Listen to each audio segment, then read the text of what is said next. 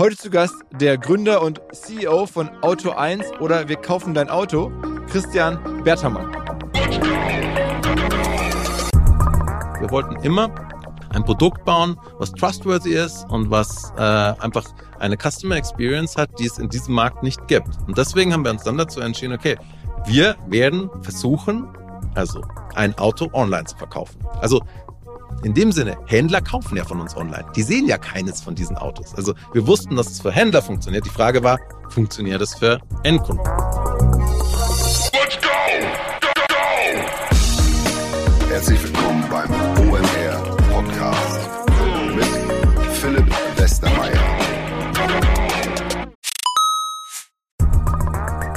Ihr werdet euch wahrscheinlich fragen, warum unser Partner SalesViewer hier so oft im Podcast wirbt. Aber das ist relativ einfach zu erklären, denn wenn wir hier mittels Podcast Reichweite für SalesViewer erzeugen, dann besuchen natürlich auch hunderte von Menschen die Website von SalesViewer und SalesViewer kann dann mit dem eigenen Tool die Website-Besucher oder deren Firmen vor allen Dingen mit Klarnamen entschlüsseln. Also Podcast-Werbung führt zwangsläufig zu immer mehr Website-Besuchern und Website-Besucher lassen sich in Firmen Klarnamen von SalesViewer entschlüsseln und zu neuen B2B-Kunden machen. Und natürlich auch wir bei OMR sind sehr zufrieden mit SalesViewer, nicht nur als Kunde, sondern auch als Partner. Wir setzen deren Tool ebenfalls ein zur eigenen B2B-Lead-Generierung und entschlüsseln damit die Website-Besucher von OMR, OMR Reviews oder anderen Tochterfirmen. Man sieht einfach, wer eure Webseiten besucht hat und wofür sich potenzielle Kunden interessiert haben. Neben uns, also OMR, sitzen aber auch noch deutlich größere Firmen wie Stepstone, Avato Systems, Sport5, Talon One oder die Vodafone-Tochter Grand Centrix bereits auf SalesViewer und generieren damit täglich neue B2B-Leads. SalesViewer ist bekanntlich auf unserem hauseigenen Software-Bewertungsportal OMR Reviews das bestbewertete Tool in gleich drei Kategorien und kann jederzeit kostenlos getestet werden. Wer also sehen möchte, wer auf der eigenen Website drauf war und diese Person dann am besten zu Kunden verwandeln möchte, der kann das alles kostenlos ausprobieren. salesviewer.com slash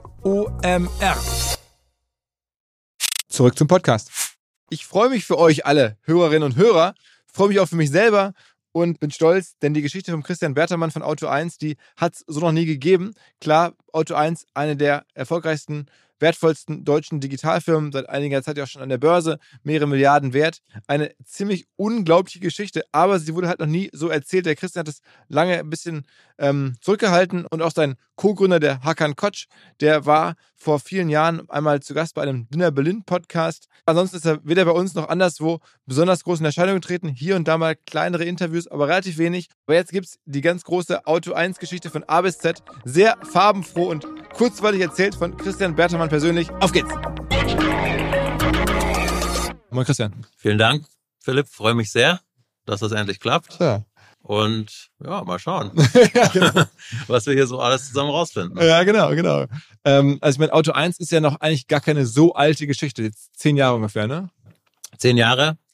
Wir haben 2012 angefangen, Hakan und ich, haben die Firma gegründet, aber wir wussten nicht, dass es Auto 1 werden würde.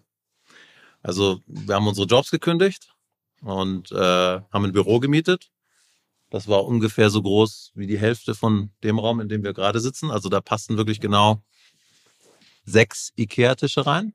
Also sechs Ikea-Tische und dann war voll. Also da musste man so ein bisschen so am Rand gehen. Und äh, wir waren da zu zweit drin, hatten also für vier Mitarbeiter geplant und ja, haben dann angefangen, uns zu überlegen, was wir denn eigentlich machen wollen, was wir denn gründen wollen. Weil wir wollten was gründen, weil wir dachten, das ist einfach der beste Job der Welt. So. Und ähm, dann haben wir überlegt, unterschiedlichste Märkte angeschaut, unterschiedlichste Ideen gehabt. Und zwischendurch hat meine Mutter dann angerufen und gesagt, hier kannst du das Auto von Oma verkaufen, weil Oma konnte nicht mehr fahren und das Auto musste weg. Und ich habe dann angefangen, irgendwie zwischendurch während der Arbeit, so Mittagspause, okay, jetzt rufst du mal hier so auf diesen Kärtchen an weil wir hatten auch nicht so viel Zeit. Also das Auto jetzt privat zu verkaufen, dann die ganzen Anrufe zu machen, das war für uns keine Option. Außerdem hatte ich auch noch nie ein Auto verkauft. Also ich wusste wirklich nicht, wie das hätte funktionieren sollen. Oder keine Erfahrung in dem Bereich. Also habe ich angerufen, hier, ich kaufe jedes Auto, alle Arten, sofort Barzahlung, Dings und ja, die Experience war erstmal nicht so, wie ich das erwartet hatte. Also erstmal so, ja, nee, den habe ich. Den habe ich schon. Ja, wie, den habe ich schon. Ja, also ich habe den und deswegen kann ich jetzt nicht noch einen davon kaufen. Ich so, ja, aber steht doch, du kaufst doch alles. Äh. Also, aber war nicht. So. Und dann haben wir noch ein zwei, drei, vier angerufen und dann haben wir uns irgendwann überlegt, während wir so auf der Suche nach einem Business Model waren, das kann doch eigentlich nicht wahr sein, dass das so schwer ist. Dass das auch so unangenehm ist und dass das mit so viel Aufwand verbunden ist. Und dann haben wir uns gesagt, also dann sind wir so in, in, in so einen ja, Unternehmermodus gegangen, haben dann angefangen, okay, den Markt anzuschauen, den Markt zu analysieren, was gibt's für Geschäftsmodelle etc. pp.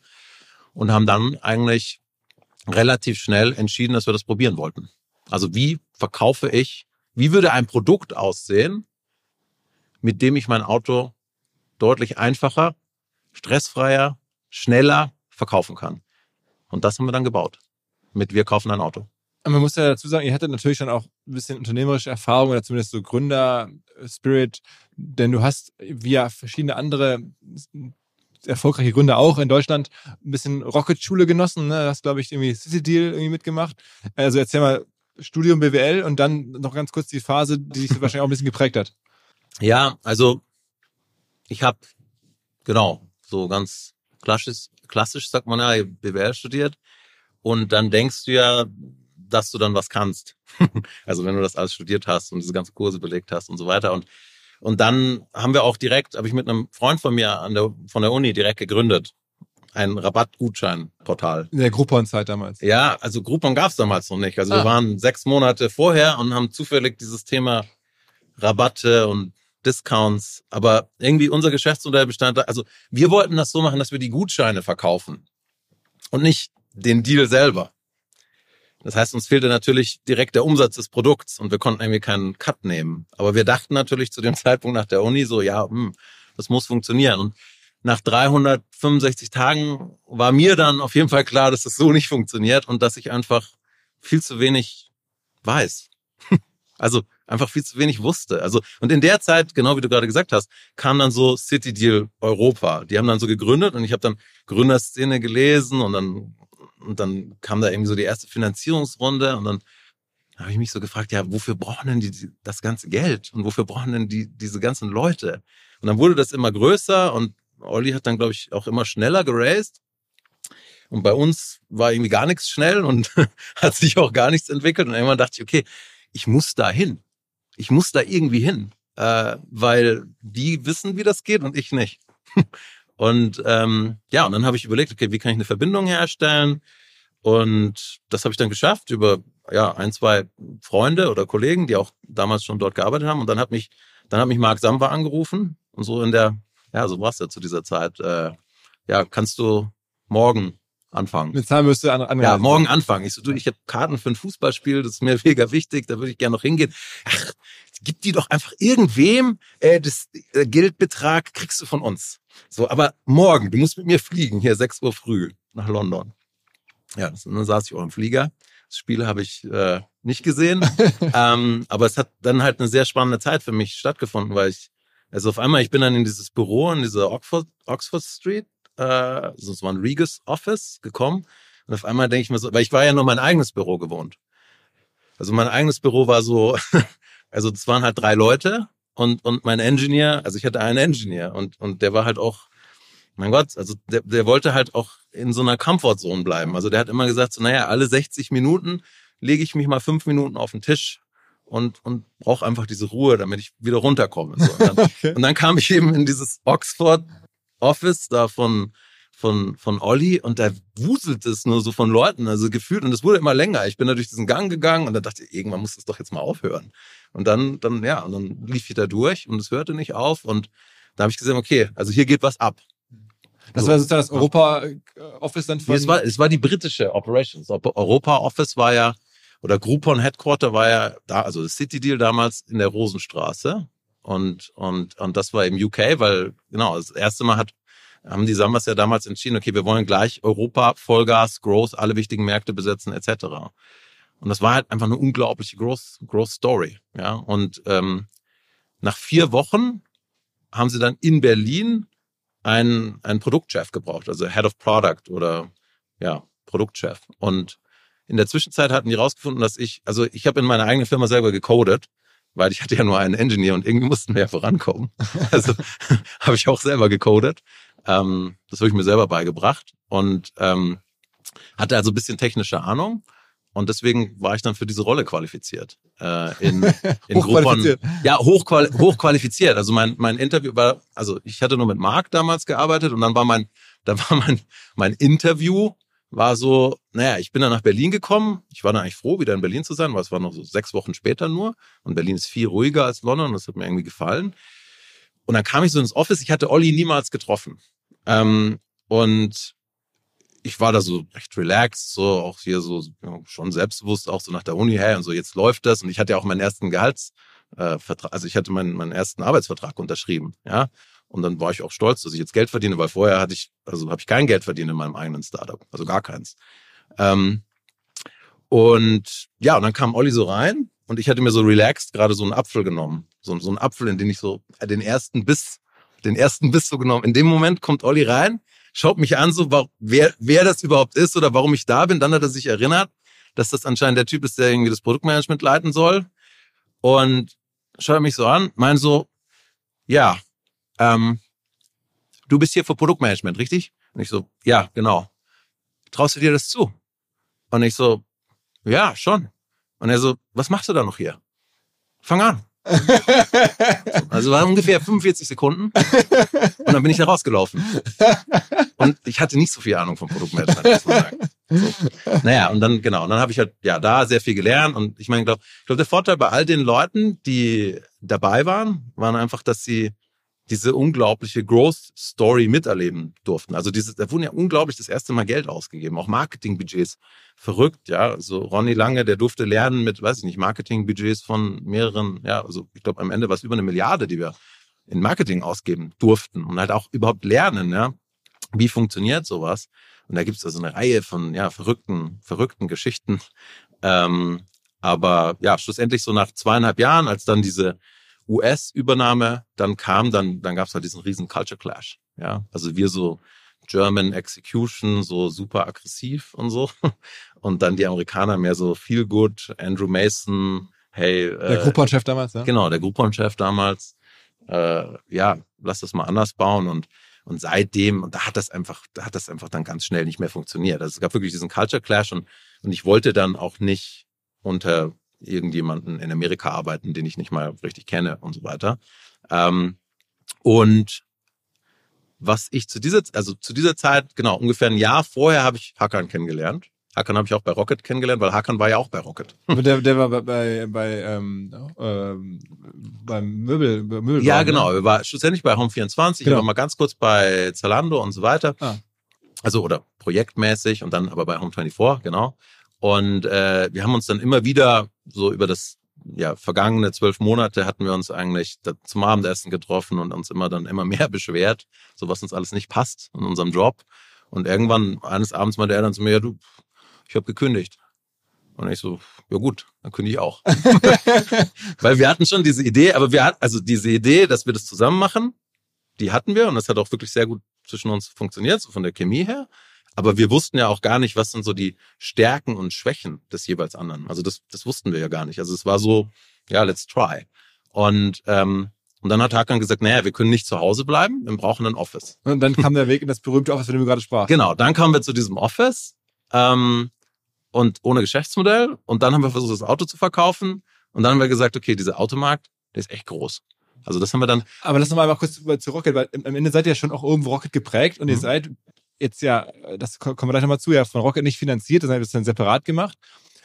Aber wenn man mal so drauf guckt, was das Rocket rausgekommen ist, Zalando, HelloFresh und dann von der Größenordnung, zumindest in Europa, wärt ihr dann wahrscheinlich die Nummer drei. Wäret ihr. Also mit der Market Cap, was ihr jetzt aktuell zwei Milliarden oder sowas, zwischenzeitlich waren es ja schon deutlich mehr. Oder habe ich irgendwas übersehen? Das wäre, also eigentlich seid ihr die verlorenen äh, Rocket Superstars, die sozusagen Nummer drei mindestens mal geworden wären von der Größe, die aber nie äh, sozusagen äh, Rocket äh, Geld genommen haben. Ja, also ich habe, ich glaube, aus, aus dieser Zeit, ähm, wir haben, glaube ich, sehr viel gelernt. Ich habe wirklich sehr viel gelernt, was, äh, wie man also schnell wachsen kann und, und Growth Hacks und so weiter und über welche, ich glaube, Regeln man sich auch so dann guten oder medium guten Gewissens hinwegsetzen kann. Ja, Ähm, aber ich habe auch sehr viel gesehen, wie Sachen nicht funktionieren. Also wie Sachen zu kurzfristig gebaut werden. Also ich hatte schon das Gefühl, dass wir in so einem krassen Growth-Tempo damals waren. So mein, mein Gefühl war immer so, okay, wir bauen diese, wir bauen dieses, diesen Pfad, wir legen so Stein für Stein, aber hinten fallen die Steine irgendwie wieder runter, während wir das irgendwie bauen.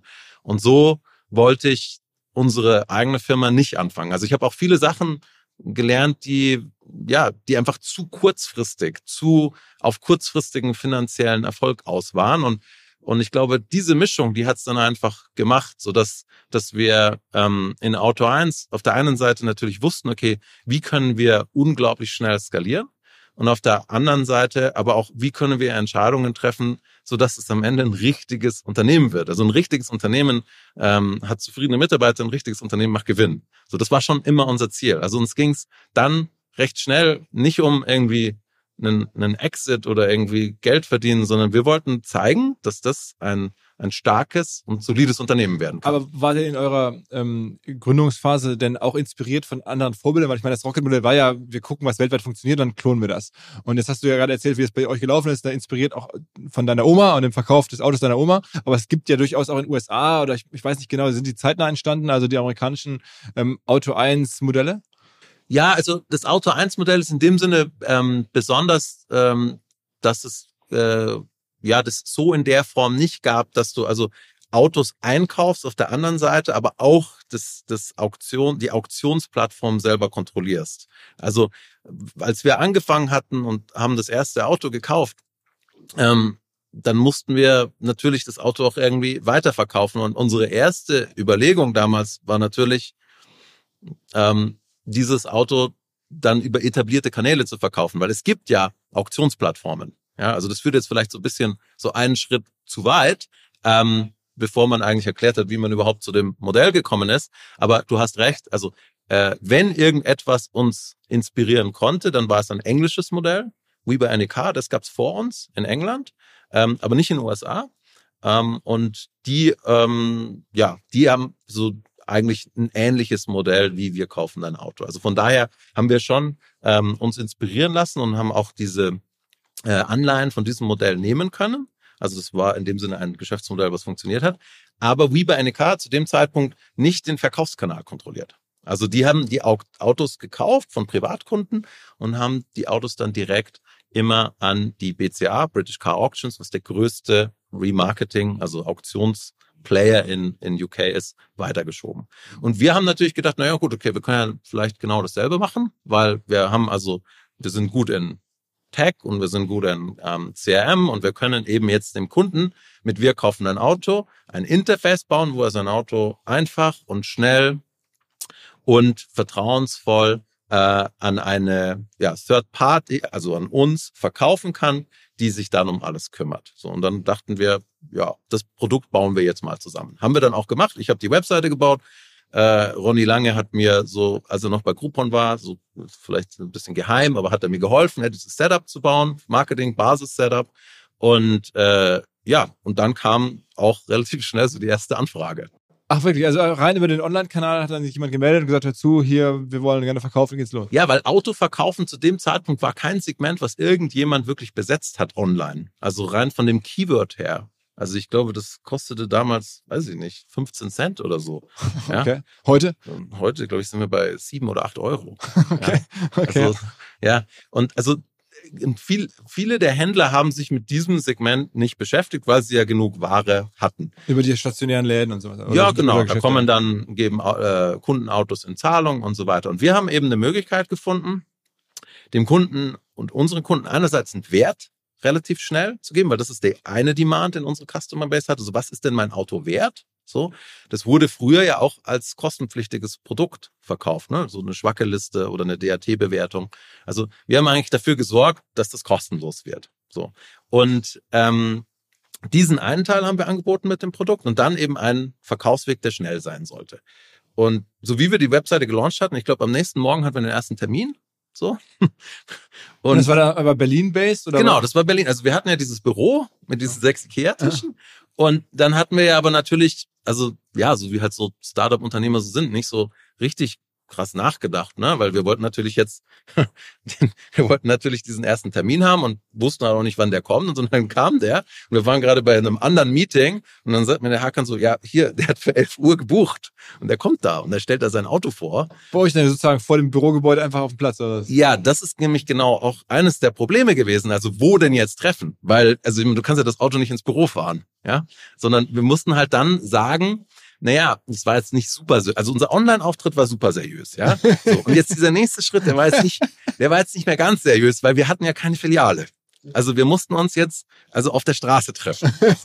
Und, und, und dieser Kunde, also der Kunde kam dann mit dem Auto und wir hatten halt vorher gesagt, naja, also an der Straßenecke treffen wir uns und dann haben wir natürlich geguckt, okay, sind da irgendwie freie Parkplätze, weil der, der Mann muss ja irgendwo halten jetzt mit dem Fahrzeug, ja. Also ich meine, weil sonst, naja, also da war Gott sei Dank ein Parkplatz. Und dann ging es aber natürlich darum, der steigt aus, sagt, ja, sie, also hier, sie kaufen jetzt mein Auto und wir natürlich so, ja, was machen wir jetzt eigentlich? Weil wir hatten ja nicht vorher über den Bewertungsprozess nachgedacht. Also so ein Auto muss ja richtig bewerten. Bist denn du oder Hakan so richtig so so so car ja, nee, da, äh, so, Nein, gar nicht. Wir sind Tech Guys. So wir sind. Also so, du bist auch kein früher als Kind jetzt kein Schrauber gewesen oder sowas. Nee, Schrauber nicht. Ich bin, also ich liebe Autos. Also ich, okay. ich mag, also ich bin, ich bin jetzt wirklich Fans von Autos. Also hast du ein bisschen Gefühl dafür? Okay. Ja, also ich, ich habe mich immer mit Autos beschäftigt, ja, okay. so, aber nicht jetzt selber geschraubt ähm, und selber die Technik, aber halt ähm, einfach ja mich sehr für das das das gut Auto interessiert, ja. keine Ahnung, Motoren etc. So und jetzt erwartet der Kunde natürlich, dass ich also jetzt dieses Auto anschaue und ihm dann den finalen Preis sage. So. In dem Moment schaue ich zu Hakan, Hakan schaut zu mir und Hakan geht so Richtung andere Straßenseite. So, also ja, mach du das mal. Und und naja, dann habe ich halt angefangen und habe also so, wie man halt als Laie so ein Auto inspiziert. Also, also als erstes habe ich gesagt, ich, ich setze mich jetzt da mal rein, ja, und dann habe ich so das Lenkrad so ein bisschen angefasst und den Schaltknopf und so. Also es war mehr als es, es war es war einfach mehr als unprofessionell. Das kann man nicht anders sagen. Was habt ihr trotzdem gekauft? In der Zwischenzeit ist halt rausgekommen, der, der gute Mann war Mechaniker, ja. Oh. Also das war unser erster Kunde, ja. Der hat sich wahrscheinlich er extrem war, gewundert. Ja, er war Mechaniker und er hat dann gesagt, okay, also die Jungs, die haben wirklich gar keine Ahnung. Ähm, und ja, dann brauchten wir einen Preis. So, vom Preis hat man natürlich auch keine Ahnung, weil was, was ist denn jetzt ein Auto wert? Also wenn du das jetzt, das wird jetzt so vorgefahren und was ist denn das jetzt wert? So. Was war es denn für ein Auto? Ja, es war ein sehr günstiges Auto. Also es war so ein, äh, also es war ein, ein Nissan Micra mhm. in Schwarz und schlussendlich sollte der dann irgendwie noch 300 Euro oder so bringen. Ja, weil der war halt schon auch sehr hochkilometrig etc. Aber das war unser erstes Auto. Es gibt heute noch das Bild, äh, sehe ich noch ein bisschen anders aus, ein bisschen mehr jünger, dünner und so. Ähm, und äh, ja, mit diesem Nissan Micra, aber wir haben den gekauft. Also wir waren sehr, sehr happy. So, das war Schritt eins. Dann mussten wir jetzt natürlich als nächstes überlegen, okay, ja, wer kauft denn das jetzt? Also wer kauft denn jetzt unseren 150.000 Kilometer 300 Euro Nissan Micra? So. Und ähm, ja, da haben wir gesagt, okay, äh, müssen jetzt irgendwie mit Händlern sprechen. So. Und dann haben wir angefangen, wirklich wie am, also am Telefon halt mit Händlern zu sprechen. Also Hakan ist dann auf LinkedIn gegangen, hat auf LinkedIn irgendwelche Autoleute kontaktiert und die haben ihm dann Aufkäufer gegeben als Kontakte. Und mit denen haben wir dann gesprochen. Und das waren eben, also ja, größtenteils Zwischenhändler. So. Also die Zwischenhändler, die wir eigentlich jetzt retrospektive aus dem Geschäft nehmen. So, weil das ist ja genau das, was wir machen. Also mit Wir kaufen ein Auto verbinden wir unsere Kunden mit einem Handelsnetzwerk, zu dem sie sonst ohne Wir kaufen ein Auto keinen Zugang hätten. Also beispielsweise gehen Autos in, nach Frankreich, gehen Autos nach Holland, gehen Autos nach Rumänien, gehen Autos nach Polen. Und man würde ja niemals... Auch noch weiter, auch noch weiter in den Osten habe ich mal irgendwo gelesen, ne? Ja, also alles Europa. Alles Europa. Also ihr verkauft also eure Autos, die ihr ankauft, nicht nach Afrika oder nicht nach sozusagen Asien oder so? Nee, nee, das machen wir nicht. Also, also das wäre auch so eine Expansion noch von unserem Handelsbusiness. Das haben wir auch mal zwischenzeitlich versucht. Das ist auch eine interessante Geschichte, aber die erzähle ich jetzt nicht, als Hakan versucht hat, in Afrika Gebrauchtwagen zu verkaufen. Vielleicht haben wir dafür später noch Zeit. Ähm, aber also ja, wir wollten unser Handelsnetzwerk natürlich eben, aber ja, wir also wir begrenzen uns auf die europäische oder beschränken uns im Moment auf die Europäische Union, weil der ist alleine 700 Milliarden der Markt, also 600 Milliarden Transaktionen und 100 Milliarden Financing. Das ist einfach riesengroß, ja. Aber das heißt, ihr habt dann also diesen äh, Nissan Micra dann irgendwie über Mittelsmänner äh, dann am Ende an... Einen, ja. Also wir haben, wir haben also unseren, unser erster Händler, Jafar, Yunus, Ähm, mit dem haben wir dann gesprochen und gesagt, ja, was kannst du jetzt für den Micra zahlen? Und der hatte ein Autohaus oder der war irgendwie einfach nur Nee, Händler? er war eben Zwischenhändler, aber er hatte auch ein bisschen, er hatte auch einen kleinen Platz. Also das war jetzt schon mal eine Stufe weiter, als wir waren. Äh, er hatte schon die Möglichkeit, auch Fahrzeuge zwischen zu parken. Und ähm, ja, er hat dann halt natürlich gesagt, ja, also 150 Euro wird er schon bezahlen dafür. Nur so scheiße. ja, genau. Haben wir gesagt, ja, kannst auch mehr bezahlen vielleicht. Ähm, äh, also das erste haben wir, glaube ich, Break-Even verkauft. Genau. Aber natürlich ging es dann sofort los. Also das zweite Auto, das wir gekauft haben, war ein blauer Skoda, der war dann schon viel teurer. Und wir hatten natürlich auch das Cash-Problem, also weil wir hatten nicht so viel Geld. Also Hacker und ich haben ja diese GmbH mit also 25.000 Euro gegründet und dann davon muss man ja die Hälfte einzahlen. Und das war so unser Capital, ja, 12.500 Euro. Das haben wir dann immer von der Bank abgehoben und dem Kunden in Cash gegeben und das war also unser gesamter maximaler Inventory. Und ihr habt bei Google dann auch die Anzeigen geschaltet damals auf die Webseite, die ihr hattet, aber nur sozusagen getarget auf Berlin wahrscheinlich oder so. Ja, genau, super klein, getargetet auf Berlin und dann haben wir äh, ja und das funktionierte sehr gut. Also da gab's also ein sehr äh, reges Interesse sofort. Und dann haben wir gesagt, naja, also irgendwie müssen wir das mal mit dem, wir treffen uns an der Straßenecke, das muss jetzt auch mal aufhören. Haben wir die erste Filiale gebaut, das war damals in Berlin-Pankow und haben uns dann auch wirklich, ja, so quasi aus Mitte verabschiedet und äh, haben dann von dort an, war dort unser Headquarter. Also für, glaube ich, mindestens zwei Jahre oder drei Jahre waren wir auf dem Gebrauchtwagenplatz. Und dann habt ihr da angefangen, im größeren Stil Autos anzukaufen, nach demselben Modell, nur halt irgendwie besser Genau. skaliert? Genau, wir haben das dann skaliert und haben halt dann, haben dann relativ schnell gemerkt, okay, die Händler kommen immer zu uns auf den Platz. Das ist aber etwas, was Kunden nicht wollen, weil die fühlen sich dann nicht so wohl, je nachdem, welche Händler das sind. Um, und wenn die dann auch mit dem Hänger kommen und so, und das braucht irgendwie mehr Platz, dann haben wir gesagt, okay, wir müssen diesen Kanal online bringen. Also wir müssen Online-Autos verkaufen. Also die Händler müssen uns dieses Auto online abkaufen, weil nur so. Und dann haben wir die erste Version von Auto1.com gebaut und angefangen, diesen digitalen Kanal mit mehr und mehr Händlern und als Auktionssystem dann in Gang zu bringen. Also da hatte dann zwei Websites sozusagen. Einmal wir kaufen Genau. ein Auto für den Endkunden, der Genau. dann irgendwie das Auto da abgeben konnte an Ja. euch. Und dann Auto 1, wo die Händler dann steigern konnten. Genau, genau. Und dann haben wir, sind wir eigentlich zurück, also wo wir so dachten, okay, hey, das funktioniert ganz, ganz gut. Wir haben jetzt da was gefunden, was wirklich reges, also regen Kundendemand generiert. Lass es uns skalieren.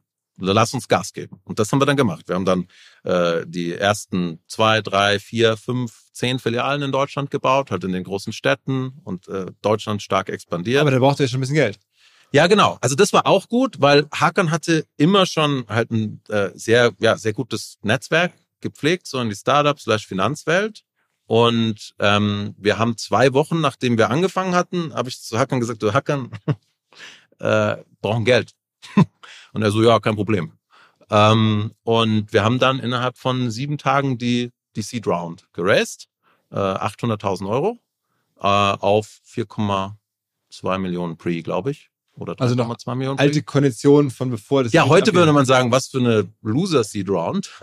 Aber damals war das echt auch gut. Ja, Da war dann, sehr guter ich Deal, glaube, ja. Cherry war mit dabei. Also Genau, Cherry Ventures war mit dabei, dann äh, Mutschler Ventures war mit dabei, ähm, Oscar Hartmann war dabei. Und äh, ja, also wir hatten halt, und das war sehr, sehr viel Trust-based. Also Hakan hat mit denen gesprochen, hat gesagt, ja, die Jungs sind gut. Ähm, ganz genau wissen die noch nicht, was sie machen sollen oder wollen. Ähm, aber wir sind dabei. So. Hinweis auf die Agenturgruppe Mighty, MYTY.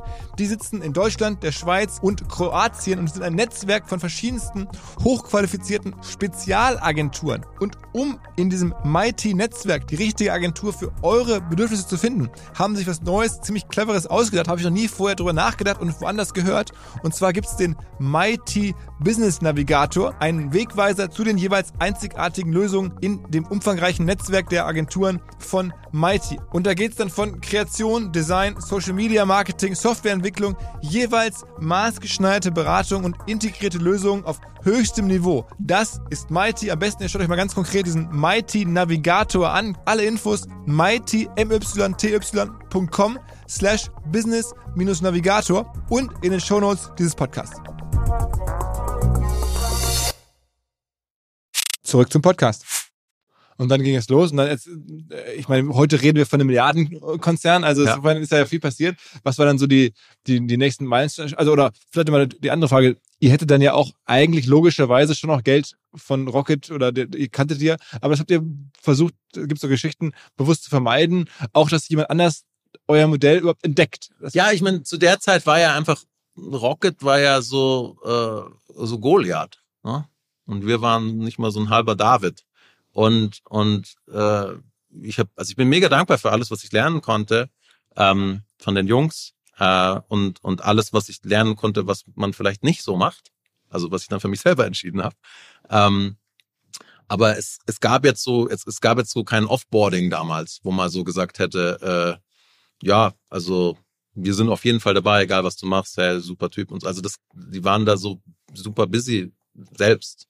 Also die hatten einfach schon das nächste. Ich glaube, damals war dann dieser Airbnb-Klon und so. Da, ich glaube, damit hat sich Olli gekümmert und dann habe ich, dann hab ich gesagt, ja, machen wir es halt alleine. Also ihr habt jetzt nicht extrem versucht, das irgendwie zu verstecken, was ihr da macht oder sowas. Das ist so ja, wir waren schon, also wir, wir waren schon sehr secretive. Also wir waren schon sehr, sehr secretive. Also wir haben schon, wir haben sogar, ja, wir haben sogar diese, diese eine Firma gegründet. Also, aber das war auch ein bisschen um Geld zu verdienen. Also wo wir Kreditkartendaten auf, auf Fraud analysiert haben für, Aha. für, für so Rocket-Beteiligungen. Das haben wir Blue Shield genannt. Ähm, haben wir auch 100.000 Euro Fees mit, mit gemacht. Und das hat uns auch geholfen. Da konnten wir noch ein bisschen Geld reinstecken und unsere eigenen. Also das war schon so ein bisschen so Cover, weil wir wollten sicherstellen, ähm, dass wir in Ruhe das bauen können, was wir bauen. Und dieses Kreditkartenmodell habt ihr dann einfach so äh, euch nebenher. Ja, gut, also wir, wir hatten ja schon eine gute Ahnung. Da, also das war ein Teil der, ja, des Normal Processings in, in meinem Job beispielsweise und auch mit einem, mit einem Mitarbeiter, äh, Ex-Mitarbeiter damals von Gruppe, mit dem wir das zusammen gemacht haben. Wir wussten aber, wie das geht. Es war relativ einfach für uns. Es war jetzt kein richtiges Unternehmen. Das war so eine Drei-Mann. Okay, verstanden. Ja. Aber, aber sag mal, dann bei, bei ähm, Auto 1 ging es ja dann irgendwie zwangsläufig richtig ab in den nächsten Genau, Monaten. Also Genau, also da haben wir dann wirklich so stark skaliert, wie wir konnten. Also, und das ging dann so ungefähr bis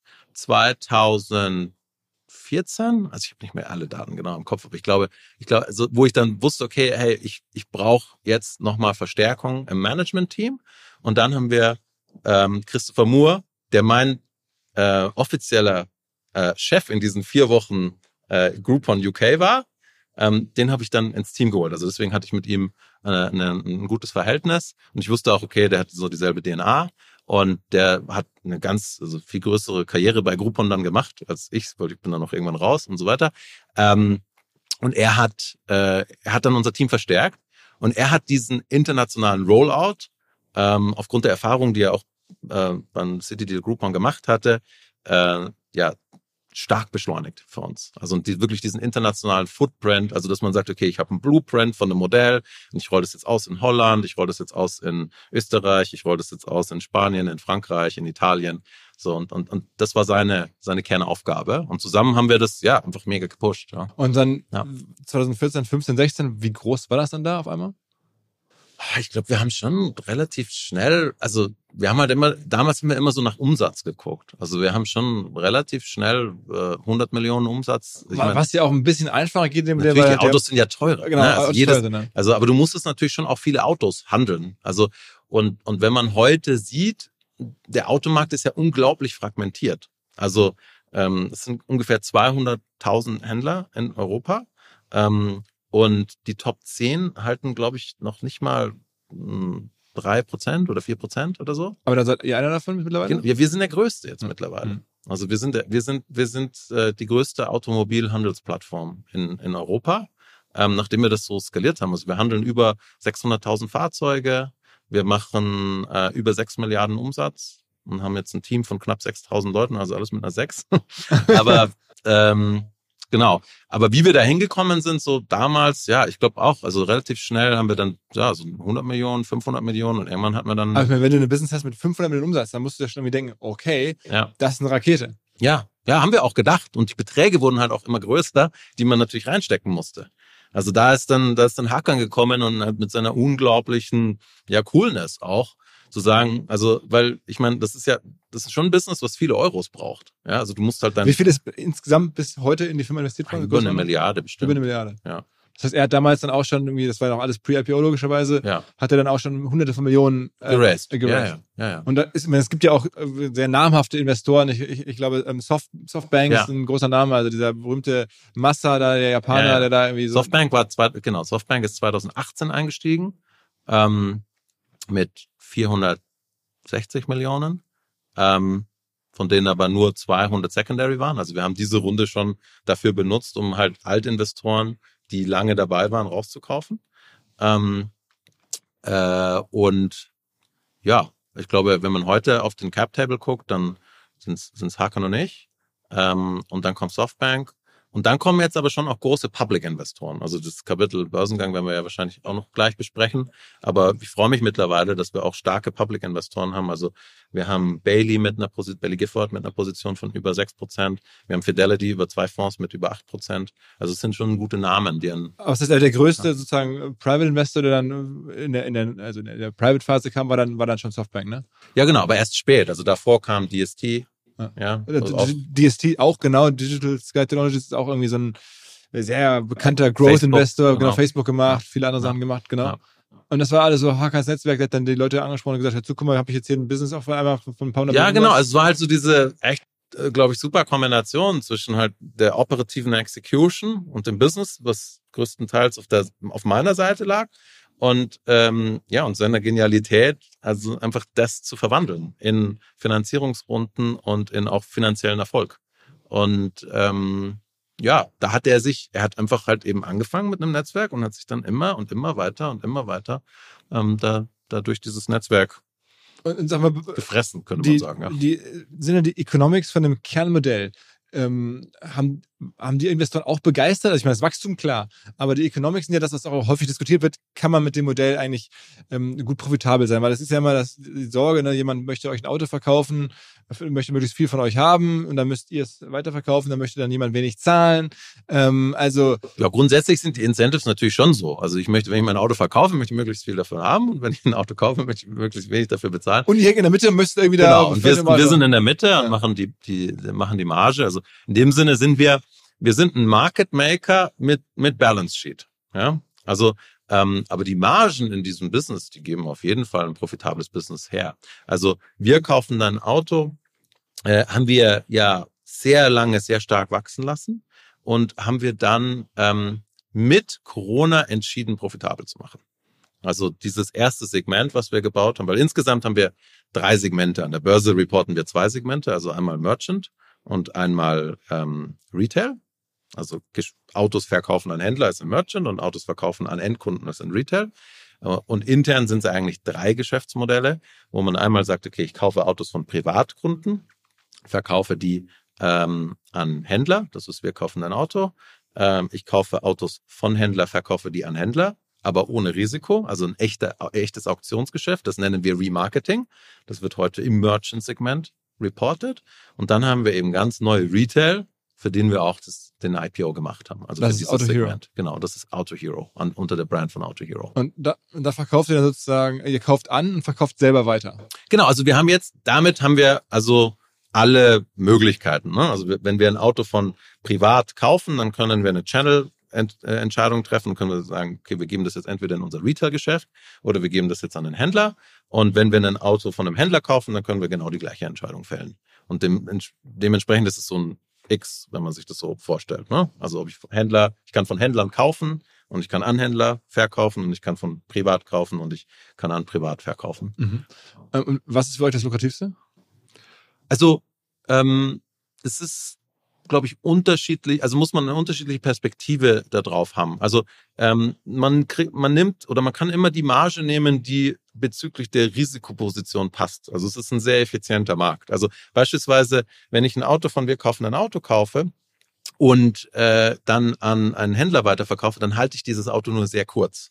Das heißt, die Zeit, in der ich einen Market Exposure Risk habe auf diesem Asset, ist sehr, sehr gering und dementsprechend ist die absolute Profitabilität dieses Fahrzeugs geringer, als wenn ich es retailen würde. Ja? Weil da, da steht länger Genau. rum. Aber in Retail habe ich natürlich eine Holding Time, die halt viel länger ist. Ja? Ähm, und in dem, äh, in dem Sinne ist das Merchant-Geschäft ein unglaublich schnelles Geschäft, wo man wirklich wie so ein, ja, ähm, mittlerweile mit dem Datensatz, den wir haben, wie ein echter Market Maker agiert. Und im Retail-Geschäft, da sind wir ja, also da wachsen wir jetzt schnell und lernen sehr, sehr schnell. Aber das ist schon ein Segment, was wir eben erst noch neu betreiben und wo wir auch dementsprechend viel lernen. Aber das absolute Margenpotenzial, also just, einfach von den Euros her, ist in Retail natürlich viel größer.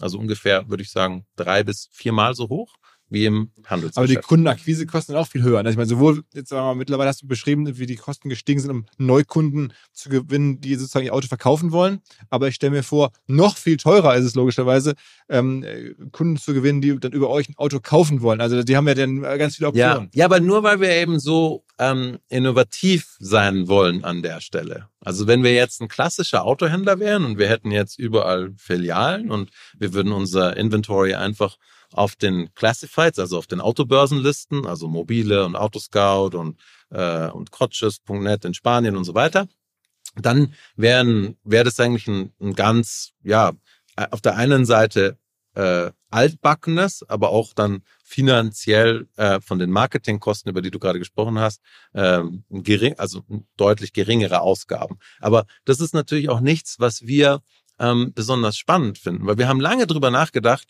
wie wir Retail bauen wollen. Also wir haben erst gedacht, okay, naja, also wir können jetzt nicht überall diese Plätze eröffnen, weil das ist ja irgendwie das, was alle anderen machen. Also wir brauchen ja auch irgendwie ein Competitive Advantage. So, also wir müssen ja auch irgendwas machen, was irgendwie innovativ und spannend ist. Und mit wir kaufen ein Auto haben wir eben ein Produkt gebaut, wo man ja so schnell wie nie zuvor und auch so transparent und, und, und so einfach sein Auto verkaufen kann. Und das hat uns auch diesen Edge gegeben. Und mittlerweile haben wir natürlich sehr viel Competition in dem Bereich und deswegen sind auch die Keyword-Preise gestiegen.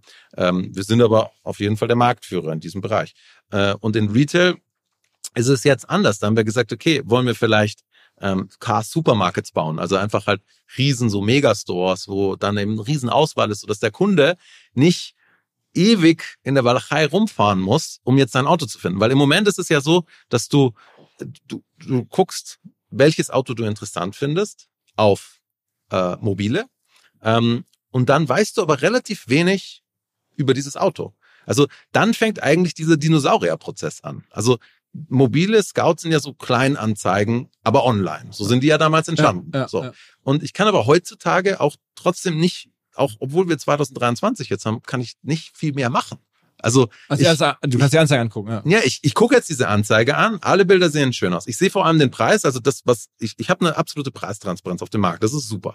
Und das hat diesen Markt auch, glaube ich, sehr viel effizienter gemacht. Auf der anderen Seite, was kann ich denn jetzt machen? Jetzt kann ich eine E-Mail schicken oder, also es ist ein Kontaktformular, also richtig so 1999. So ist ein Kontaktformular.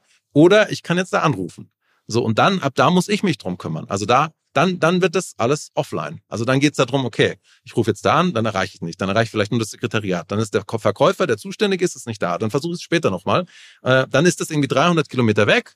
Dann weiß ich nicht, ob das Auto genau so aussieht, weil diese ganzen Schrammen und Macken und Anzahl Serviceeinträge und wie viele Besitzer hatten es äh, eigentlich überhaupt, Vorbesitzer, fehlt auch oftmals. So, dann rufe ich da an, und dann habe ich so das Gefühl, so als Kunde, ich habe auch zweimal ein Auto gekauft in meinem Leben, so, also offline, ich muss mich jetzt darum kümmern. So, und das ist halt so gar nicht E-Commerce, so ist gar nicht so Customer Experience, wie wir uns das vorstellen. Und das war das, was uns bei der Produktentwicklung immer geleitet hat. Wir wollten immer ein Produkt bauen, was trustworthy ist und was äh, einfach eine Customer Experience hat, die es in diesem Markt nicht gibt. Und deswegen haben wir uns dann dazu entschieden, okay, wir werden versuchen, also ein Auto online zu verkaufen. Also in dem Sinne, Händler kaufen ja von uns online. Die sehen ja keines von diesen Autos. Also wir wussten, dass es für Händler funktioniert. Die Frage war, funktioniert es für Endkunden? Und wir wussten, dass es viel Geld kosten Und wie, würde. wie, wie weit seid ihr da gekommen mittlerweile? Ich meine, es gibt ja so Zahlen, aus dem- ich glaube, das sind 21, da konnte man sehen, da war der Umsatz noch recht klein, Ja. eine halbe Million erst, war ja auch ganz frühe Phase von Auto Hero.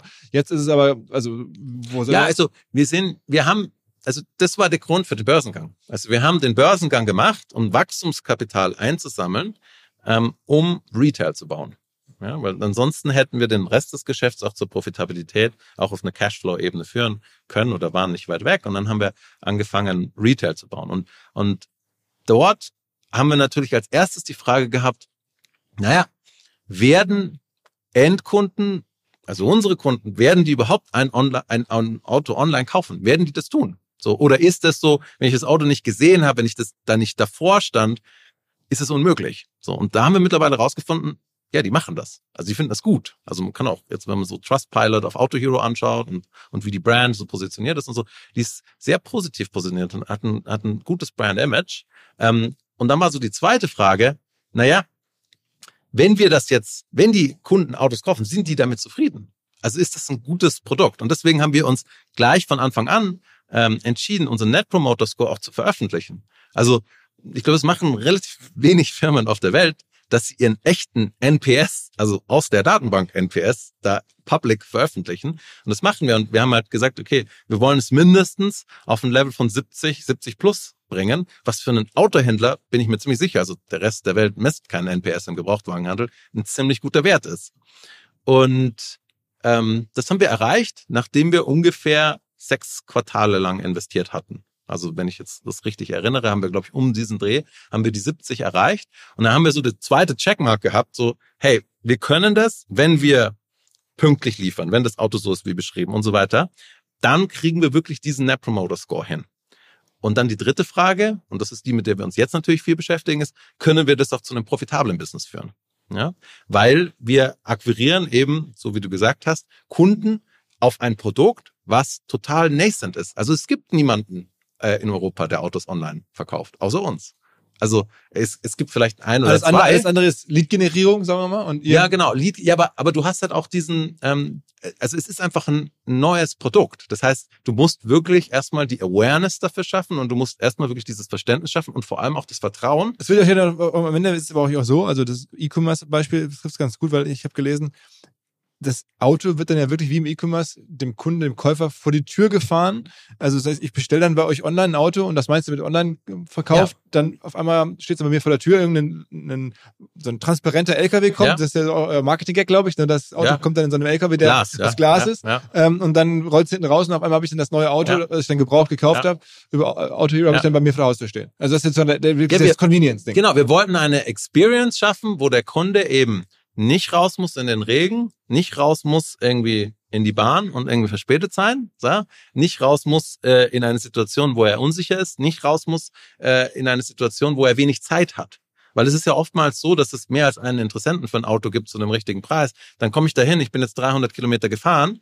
Das Cash wollte ich nicht mitnehmen, weil ich habe Angst, irgendwie bestohlen zu werden, was ja auch okay ist, weil also das ist das teuerste Gut, was ein Mensch kauft in der Regel, wenn er sich keinen keine Immobilie kauft. Und, und viele Menschen in Deutschland kaufen sich keine Immobilie, da ist das teuerste, was man besitzt, ein Auto. Und ähm, deswegen ist diese Transaktion e, aufregend und ähm, die führt dann eben oftmals zu einer Situation, die nicht comfortable ist, wo ich dann da bin und dann sagt der Händler, ohne dass er jetzt ein schlechtes Gewissen hat oder so, naja, ich habe jetzt noch zwei andere Interessenten, wollen Sie es jetzt haben oder nicht? Dann habe ich einen fünf Minuten Testdrive, so, äh, wenn der Händler okay damit ist, da jetzt rote Kennzeichen anzubringen. Und, und dann muss ich mich aber entscheiden. So, und dann finde ich vielleicht zu Hause etwas raus, was, ich, was mir gar nicht so gefällt an dem Auto, aber zurückgeben kann ich es nicht, weil ich habe es wirklich offline gekauft. So, und bei uns, wir haben dann gesagt, okay, wir gehen 21 Tage Rückgaberecht. 21 Tage. Du kannst jetzt, ich glaube, das Auto bis zu 200 Kilometer fahren. Das ist eine komplett andere Experience. Aber natürlich ist sie neu, sie ist neu und natürlich ähm, muss, muss sich diese Art des Autoverkaufens erstmal durchsetzen. Da muss sich erstmal wirklich wie so in der Lehre, Markenlehre, ja, erstmal so ein Kern bilden, der sagt, hey, das funktioniert damit auch eure Marketingkosten fallen. Weil sonst, sagen wir mal, wenn man jetzt von aktuell drauf guckt, von außen jetzt mal ganz negativ drauf guckt, wenn man sagen, wow, da gibt's keine Repeat-Käufer, ne? man kauft ein Auto ja nur, also nicht alle paar Jahre maximal, ähm, und dann ist es so teuer, einen Kunden einzukaufen, hat man eine kleine Marge nur ähm, als, als in, eurer, in eurer Rolle und trotzdem hohe Akquisitionskosten und dann halt kein Repeat. Ja. Dann würde man erstmal sagen, boah, das Modell ist aber schwierig. So jetzt aber, wenn es euch gelingt, das sozusagen als Household-Begriff, so alle sagen, Auto Hero ist das, so kauft man heutzutage Autos. Da musst du dann nicht mehr viel Akquisitionskosten ausgeben. Und dann ist es halt at scale mit der kleinen Marge dann ein Modell, was Spaß macht.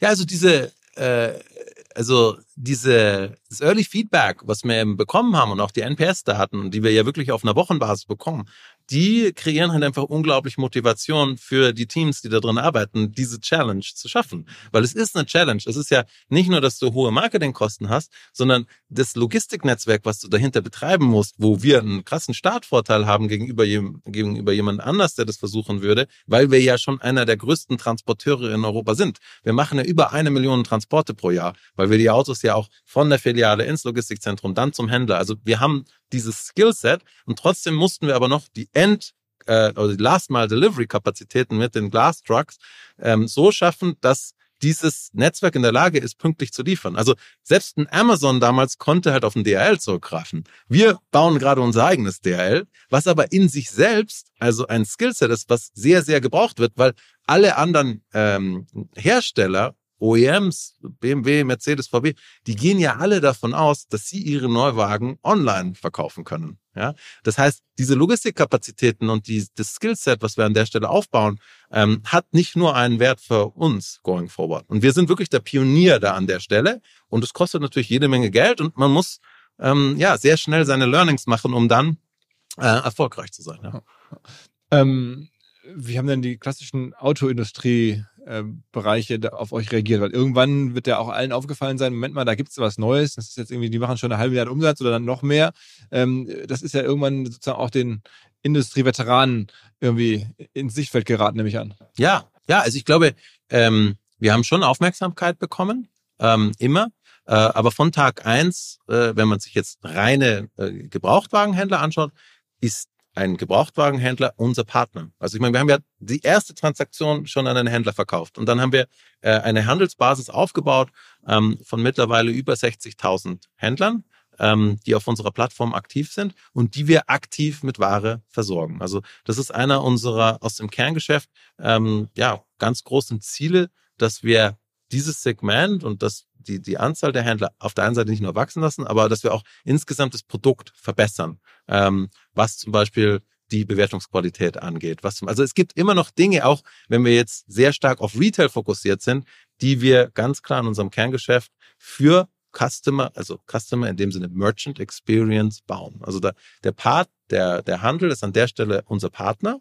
Ähm, und für Ware, die wir äh, für Retail selektieren, ähm, versuchen wir einfach, ja, das, das bestmögliche Offering dann für unsere Endkunden zu erzeugen. Also wir versuchen eigentlich zwischen unseren beiden Zielgruppen die bestmögliche ja, Zufriedenheitskonfiguration zu erreichen. Und auf der OEM-Seite, glaube ich, da wären wir immer so ähm, spannend. Ähm, also ich glaube, werden wir beobachtet und angeschaut und so weiter. Wir haben einige Kooperationen mit OEMs. Also mit ähm, Herstellern, ja. Ja, genau. Äh, ja, genau. Herstellern, Autoherstellern, ähm, wo wir beispielsweise hingehen und sagen, naja, wenn ein äh, Hersteller sein Auto online verkaufen möchte, ja, dann braucht er ja auch einen Trade-in-Partner. Ja, also wenn ein, ein Kunde sein Auto online kaufen möchte, ja, dann möchte er sein altes Auto in Zahlung geben. Und das sind zum Beispiel Produkte, ähm, die, an denen wir dran sind, äh, mit denen wir zusammen mit äh, Herstellern arbeiten, die auch eben sehr interessant sind, weil äh, wir in der Lage sind, eben diese, ähm, ja, diese äh, Customer Experience, die Sie an der Stelle brauchen, zu ermöglichen. Also beispielsweise arbeiten wir mit Volvo zusammen. Ähm, da gibt es, glaube ich, noch sehr viel, was wir einfach in Zukunft bauen können. Aha. Ähm, also, okay, Modell verstanden, die Entwickler verstanden, dann lasst uns noch mal ein bisschen über, über IPO sprechen. Ähm, dann war irgendwann die Idee nach, zu Auto Hero da und habt ihr gesagt, okay, da brauchen wir mehr Cash und das können wir jetzt nicht mehr von irgendwelchen äh, großen Fonds raisen, wir müssen jetzt äh, das wirklich klassisch über die Börse versuchen. Genau, genau. Also und wir haben ja auch einen wirklich, äh, glaube vergleichsweise großen IPO gemacht. Ähm, also insgesamt haben wir nach ähm, Rückzahlung einer Wandelanleihe, die damals äh, lief, haben wir 800 Millionen Primary Capital verfügbar gehabt, aber der Anteil, der natürlich äh, Secondary und in die Wandelanleihe gegangen ist, noch deutlich größer geworden. Also ich glaube, insgesamt war es 1,8 Milliarden IPO, also das Geld, was quasi da Und ihr hattet wurde. zum Höchstzeitpunkt dann auch eine Market Cap von, ja, ich glaube irgendwie 11 Milliarden oder irgendwie so. Also es war jetzt wirklich so Peak of the Market und ohne, dass wir jetzt das groß geplant hatten, hatten wir mit dem Timing einfach Glück. Also wir hatten super Glück. Also ich meine, du entscheidest ja irgendwann, okay, du machst es jetzt, ähm, weil du eben als Kapitalbeschaffung eben dieses zusätzliche Geld für das Retail haben möchtest. Und, ähm, und dann haben wir auch Glück gehabt, dass sich während unseres Prozesses einfach die Märkte nochmal stark nach oben entwickelt haben. Also ich glaube, so die, die initiale ähm, Bewertung, die uns die Banker kommuniziert haben, ähm, also die ist dann wirklich teilweise in, in drei, vier Wochen ist die um eine Milliarde gestiegen, ja. Und dann habe ich auch so Markus angeschaut und so, ja gut, okay, also wenn die das sagen, dann sagen die das halt. Markus also, ist irgendwie. unser CFO, ja. Ja. Und dann haben wir so gesagt, naja, also wir waren halt schon deutlich über dem Level, was wir halt überhaupt Best Case für realistisch gehalten haben, aber dann, ja, ging es halt munter weiter hoch. ja, und das war halt dann zum, äh, also es war ein guter, also mal ein riesen Vorteil für die Firma. Konntest ja. denn du in dem Prozess irgendwann selber auch was, was verkaufen? Hast du was verkauft oder hast du entschieden? Ja, nee, ich habe im IPO-Prozess konnte ich verkaufen, weil du ja äh, ins, äh, insbesondere als börsennotierter CEO einfach danach äh, kannst du nichts mehr verkaufen, ohne dass du wirklich sehr viel erklären musst. Ja. Mhm. Und von daher war das, ähm, Aber hast du dann ein, zwei Prozent verkauft oder sowas? Ich weiß gar nicht, wie viel ich in Prozent verkauft habe, aber es ist auf jeden Fall, ja, es war, es war gut. Also ich glaube, es war einfach so, ja, es war eine, eine, eine auch ein finanzieller ähm, Erfolg in dem Sinne.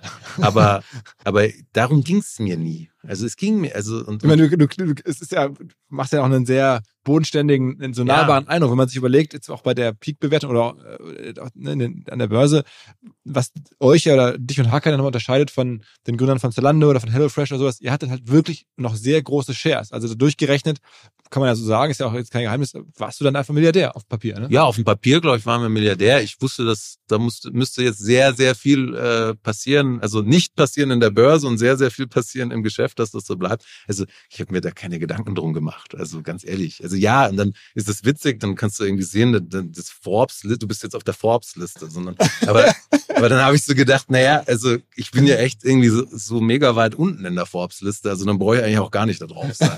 Also, also das ist ja irgendwie immer relativ. Also du bist dann irgendwie Position 2200 oder so. Und dann, Aber Welt, das ist eine weltweite Liste, ne? ja, klar. Also klar, ich meine, dann ja, denkt man sich nicht, ja, okay, ich bin ein Typ aus München, der in Deutschland mit so Ding ja, angefangen hat. Ja, aber weißt du, wenn jetzt die Firma wirklich, also ich weiß, dass wir, dass wir da hinkommen können. So, ich würde mir auch trotzdem nichts einbilden, aber es ist auch niemals mein Ziel. Also ich habe so persönlich, was das Geld angeht, ich habe mir, ähm, als ich 15 war oder 16 war, habe ich mir den höchsten Geldbetrag, den ich mir damals vorstellen konnte, als Ziel gesetzt.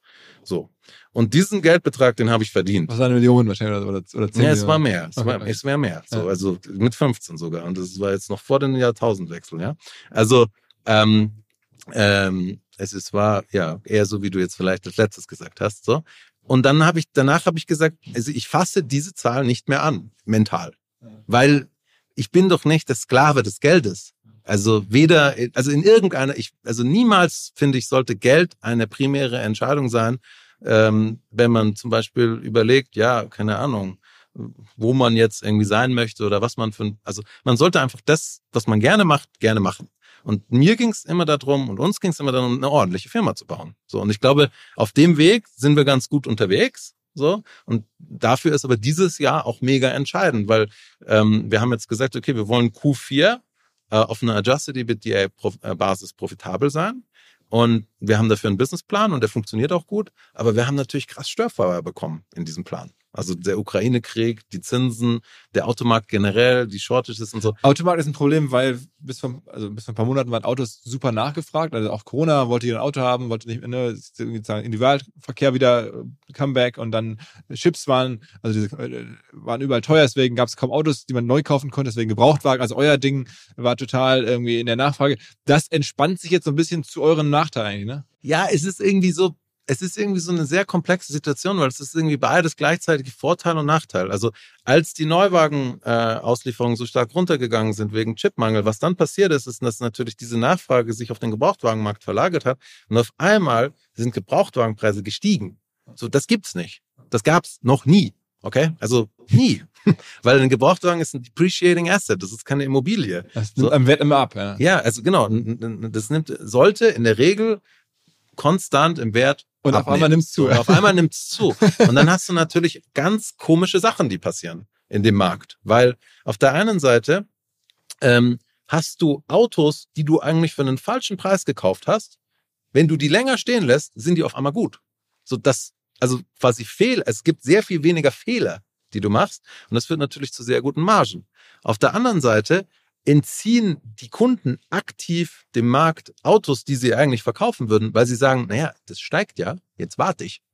Also jetzt warte ich. Das heißt, diese Shortage, die wird dann nochmal extremer, weil es kommt einfach viel weniger Supply. So. Und ähm, jetzt haben wir so das, jetzt haben wir so das Gefühl, dass sich das gerade dreht, so wie du richtig sagst. Und jetzt ist es natürlich andersrum. Ne? Jetzt hast du natürlich auf einmal Pressure auf den Residual, äh, Residual Values, ja. Und jetzt kommt es auch darauf an, okay, wie wird sich diese Preiskurve eben entwickeln? Ja? Ähm, aber was sicher ist, ist, dass das alles ähm, eben One-off-Effekt sind. Also wenn wir jetzt zu einem normalen Market-Environment, ich glaube, was sich viele Unternehmer in vielen Industrien wünschen würden, wenn das einfach mal normal wird, so kein Corona und dann irgendwie, vielleicht kommen wir auch irgendwie hin mit dem Krieg, dass das mal aufhört oder und dann auch ein normales Zins-Environment, ähm, ich glaube dann, ja, dann kann Welche man Rolle wirklich. spielt Zinsen für euch? Also ich meine, klar, ihr habt jetzt irgendwie äh, äh, ja kein Finanzierungsgeschäft. Ich meine, andere ähm, Automobilunternehmen haben ja teilweise große Leasing- oder Finanzierungsbusinesses. Ich glaube, das amerikanische Vorbild, oder nicht Vorbild, aber das amerikanische Modell, äh, Carvana, ähm, das so ähnliches habe ich mir angeguckt. Und da ist ja das, das Finanzierungsgeschäft spielt eine große Rolle. Ihr habt das ja auch mal gemacht. Das hat ihr euch, habt ihr dann wieder schnell sein lassen. Nee, nee, im Gegensatz. Also wir haben in Deutschland und in ähm, Österreich unsere eigene Finanzierung. Ah, okay. Also dort ähm, finanzieren wir ähm, gegen ähm, ja erst unser Balance Sheet, aber dann wird sofort refinanziert. Also wir haben Facilities, die diese äh, Kredite refinanzieren und wir machen das in einem relativ kleinen Rahmen. Aber was wir nicht machen wie Carvana ist, wir, wir verkaufen diese Kredite nicht. Also das läuft gegen unser eigenes Buch und irgendwann können wir die mal verkaufen, müssen sie aber nicht verkaufen. Das heißt, wir bekommen wirklich Zinseinnahmen da auf der ähm, auf einer regelmäßigen Basis. Das machen wir in Deutschland und Österreich, um das auszuprobieren. In allen anderen Märkten haben wir Third-Party Financing, wo wir eben Konsumentenkredite verkaufen ähm, im Auftrag von äh, externen Was, das müsste doch jetzt eigentlich bitte besser werden. Und wenn ihr jetzt sozusagen auch Zinsen nehmen könnt für die Kredite, ist doch ganz gut eigentlich. Ja, es ist ähm, ja, es ist beides. Also der, der, der Kredit auf der einen Seite, der bringt dann eben mehr, aber es gibt natürlich weniger Leute, die sich den Kredit leisten können. So, also das ist auch wiederum, es sind zwei Faktoren, wo man eben sehen muss, wie sich das ähm, dann ja schlussendlich ausprägt. Aber insgesamt muss man sagen, ist natürlich Finanzierung ein integraler Bestandteil unseres Geschäfts auf der Retail-Seite. Und wir überlegen sogar auch, ob wir das auf der Dealer-Seite vielleicht auch Weil da können dann Margen entstehen. Ich meine, ihr habt ja den Kunden schon akquiriert, da kann man dem Kunden, am Ende ist es ja irgendwie eine Art, des, des, des, den, den Warenkorb des Kunden zu expandieren, indem man dem nicht nur ein Auto verkauft, sondern auch einen Kredit. Ja. Ja, aber so schlussendlich, ähm, wenn man sich jetzt, ein, also du hast Carvana angesprochen beispielsweise, also ich bin überzeugt davon, ähm, dass ein guter Autohändler auch ohne Finanzierung äh, leicht profitabel sein sollte. Also die Marge im Auto, wenn er seine Kosten im Griff hat, sollte in der Lage sein, ähm, diese Kosten zu decken. Und dann kann man sagen, okay, Financing ist so die Icing on the Cake und macht es dann richtig schön profitabel. Aber das ist schon, das ist schon unsere ähm, ja, Herangehensweise an der Stelle. Und äh, also eine andere Entwicklung war auch noch neben dem IPO, dass da das Hackern, mit dem du ja da jahrelang an Seite an Seite gekämpft hast, dass der dann gesagt hat, okay, ich wechsle jetzt in den Aufsichtsrat. Wie kam das? Ja, Hackern und ich haben uns äh, vor dem Börsengang auf, ja, auf meinem Balkon hingesetzt und haben irgendwie ein Bier aufgemacht und haben jetzt überlegt, okay, wie machen wir das jetzt? Ähm, weil ähm, ja, so ein IPO ja schon viel Veränderung ist. Ja? Und wir haben eben gesagt, also vorher waren wir beide Co-CEOs mit so einer unterschiedlichen Rollenverteilung, also Hackern sehr, sehr viel auf Financing und ich eben äh, sehr, sehr viel auf like, ja, Operation und Execution. Ähm, und dann haben wir gesagt, naja, es kann eigentlich nur es kann eigentlich nur einen geben. Also wir haben so angeschaut, was sind denn richtig erfolgreiche Companies? Da gibt es keine Co-CEOs, also Co-CEOs aus unserer Sicht haben wir so gesagt. Ja, so. Also da muss irgendwie einer so, einer so die Leitung haben. Und ähm, ja, das haben wir dann durchgezogen und dann fanden wir halt die beste Aufstellung, dass Hakan im, im Aufsichtsrat vertreten ist, um einfach auch unsere Interessen als Shareholder irgendwie aufrechtzuerhalten ähm, und, und ich das Geschäft leite. Und Hakan darüber hinaus, ja, habe ich ja auch vorhin schon gesagt, hat, also hat auch noch mehr äh, Interessen als nur Autos wie ich. Also in dem, in dem Sinne, in dem Sinne ist er äh, vielleicht die spannendere Person. okay. Was mir bislang überhaupt gar nicht klar war, ist, jeder Hersteller von Produkten jeglicher Art kann ein Volksprodukt sein in Kooperation mit der Bild. Das ist insofern natürlich spannend, weil die Bild eine Wahnsinnsreichweite hat, fast 50 Prozent der deutschsprachigen Bevölkerung erreicht und halt dieses Label Volksprodukt vergibt an Partner. Seit 21 Jahren machen sie das. Mittlerweile gibt es 220 verschiedene Volksprodukte und es werden weitere gesucht. Es gab schon Zahnbürsten, Volksakkus, aber auf der Website habe ich gesehen, sie suchen zum Beispiel einen Partner für eine Volkszahnzusatzversicherung oder für eine Volkspizza oder für einen Volksstaubsauger. Also, wer solche Produkte herstellt und auch in größerer Kapazität produzieren könnte, denn erfahrungsgemäß spricht der Verkauf nach einer solchen Kampagne ziemlich an, wendet euch bitte an den Vermarkter der Bild. Die Firma heißt Media Impact. Und Media Impact sagt übrigens auch, dass 80% derjenigen, die schon mal eine Kampagne in dem Bereich gebucht haben, das wieder tun. Wer jetzt hier erstmals von dieser Möglichkeit gehört hat, bekommt auf seine erste Buchung auch ein Media-Bruttovolumen von 220.000 Euro on top. Wendet euch dazu bitte direkt an Media Impact ein Wort www.de slash Bild slash Volks-Produkt und erwähnt einfach im Gespräch mit den Ansprechpartnern und Ansprechpartnern dort, dass ihr über OMR kommt und dann gibt es diesen Zuschlag. Zurück zum Podcast. Aber ihr habt ja generell im Aufsichtsrat auch sozusagen ein paar ganz ungewöhnliche äh, Moves gemacht. Ich habe das damals verfolgt. Ähm, der Gerhard Kromme, also ein klassischer Industriemanager bei Krupp früher gewesen und so, also auch mittlerweile hätte ich geschätzt schon an die 80 oder sowas. Mhm. Der war mal dann auch bei euch im Aufsichtsrat. Also der ist ihr, auch Aufsichtsratsvorsitzender. Ah, okay, okay, okay. Ja. Also, wie kam das? Also, war das eure Idee? Ja, Hakan hat ihn einfach kennengelernt auf irgendeiner Konferenz. Also, Hakan hat ja sehr viel mehr so nach außen gemacht, aufgrund des Networkings, was er auch gebraucht hat für seine Finanzierungsaufgaben und so weiter. Und ähm, ja, hat ihn dann kennengelernt und hat gesagt, du, wir überlegen hier IPO und so und äh, hast du nicht Interesse? So.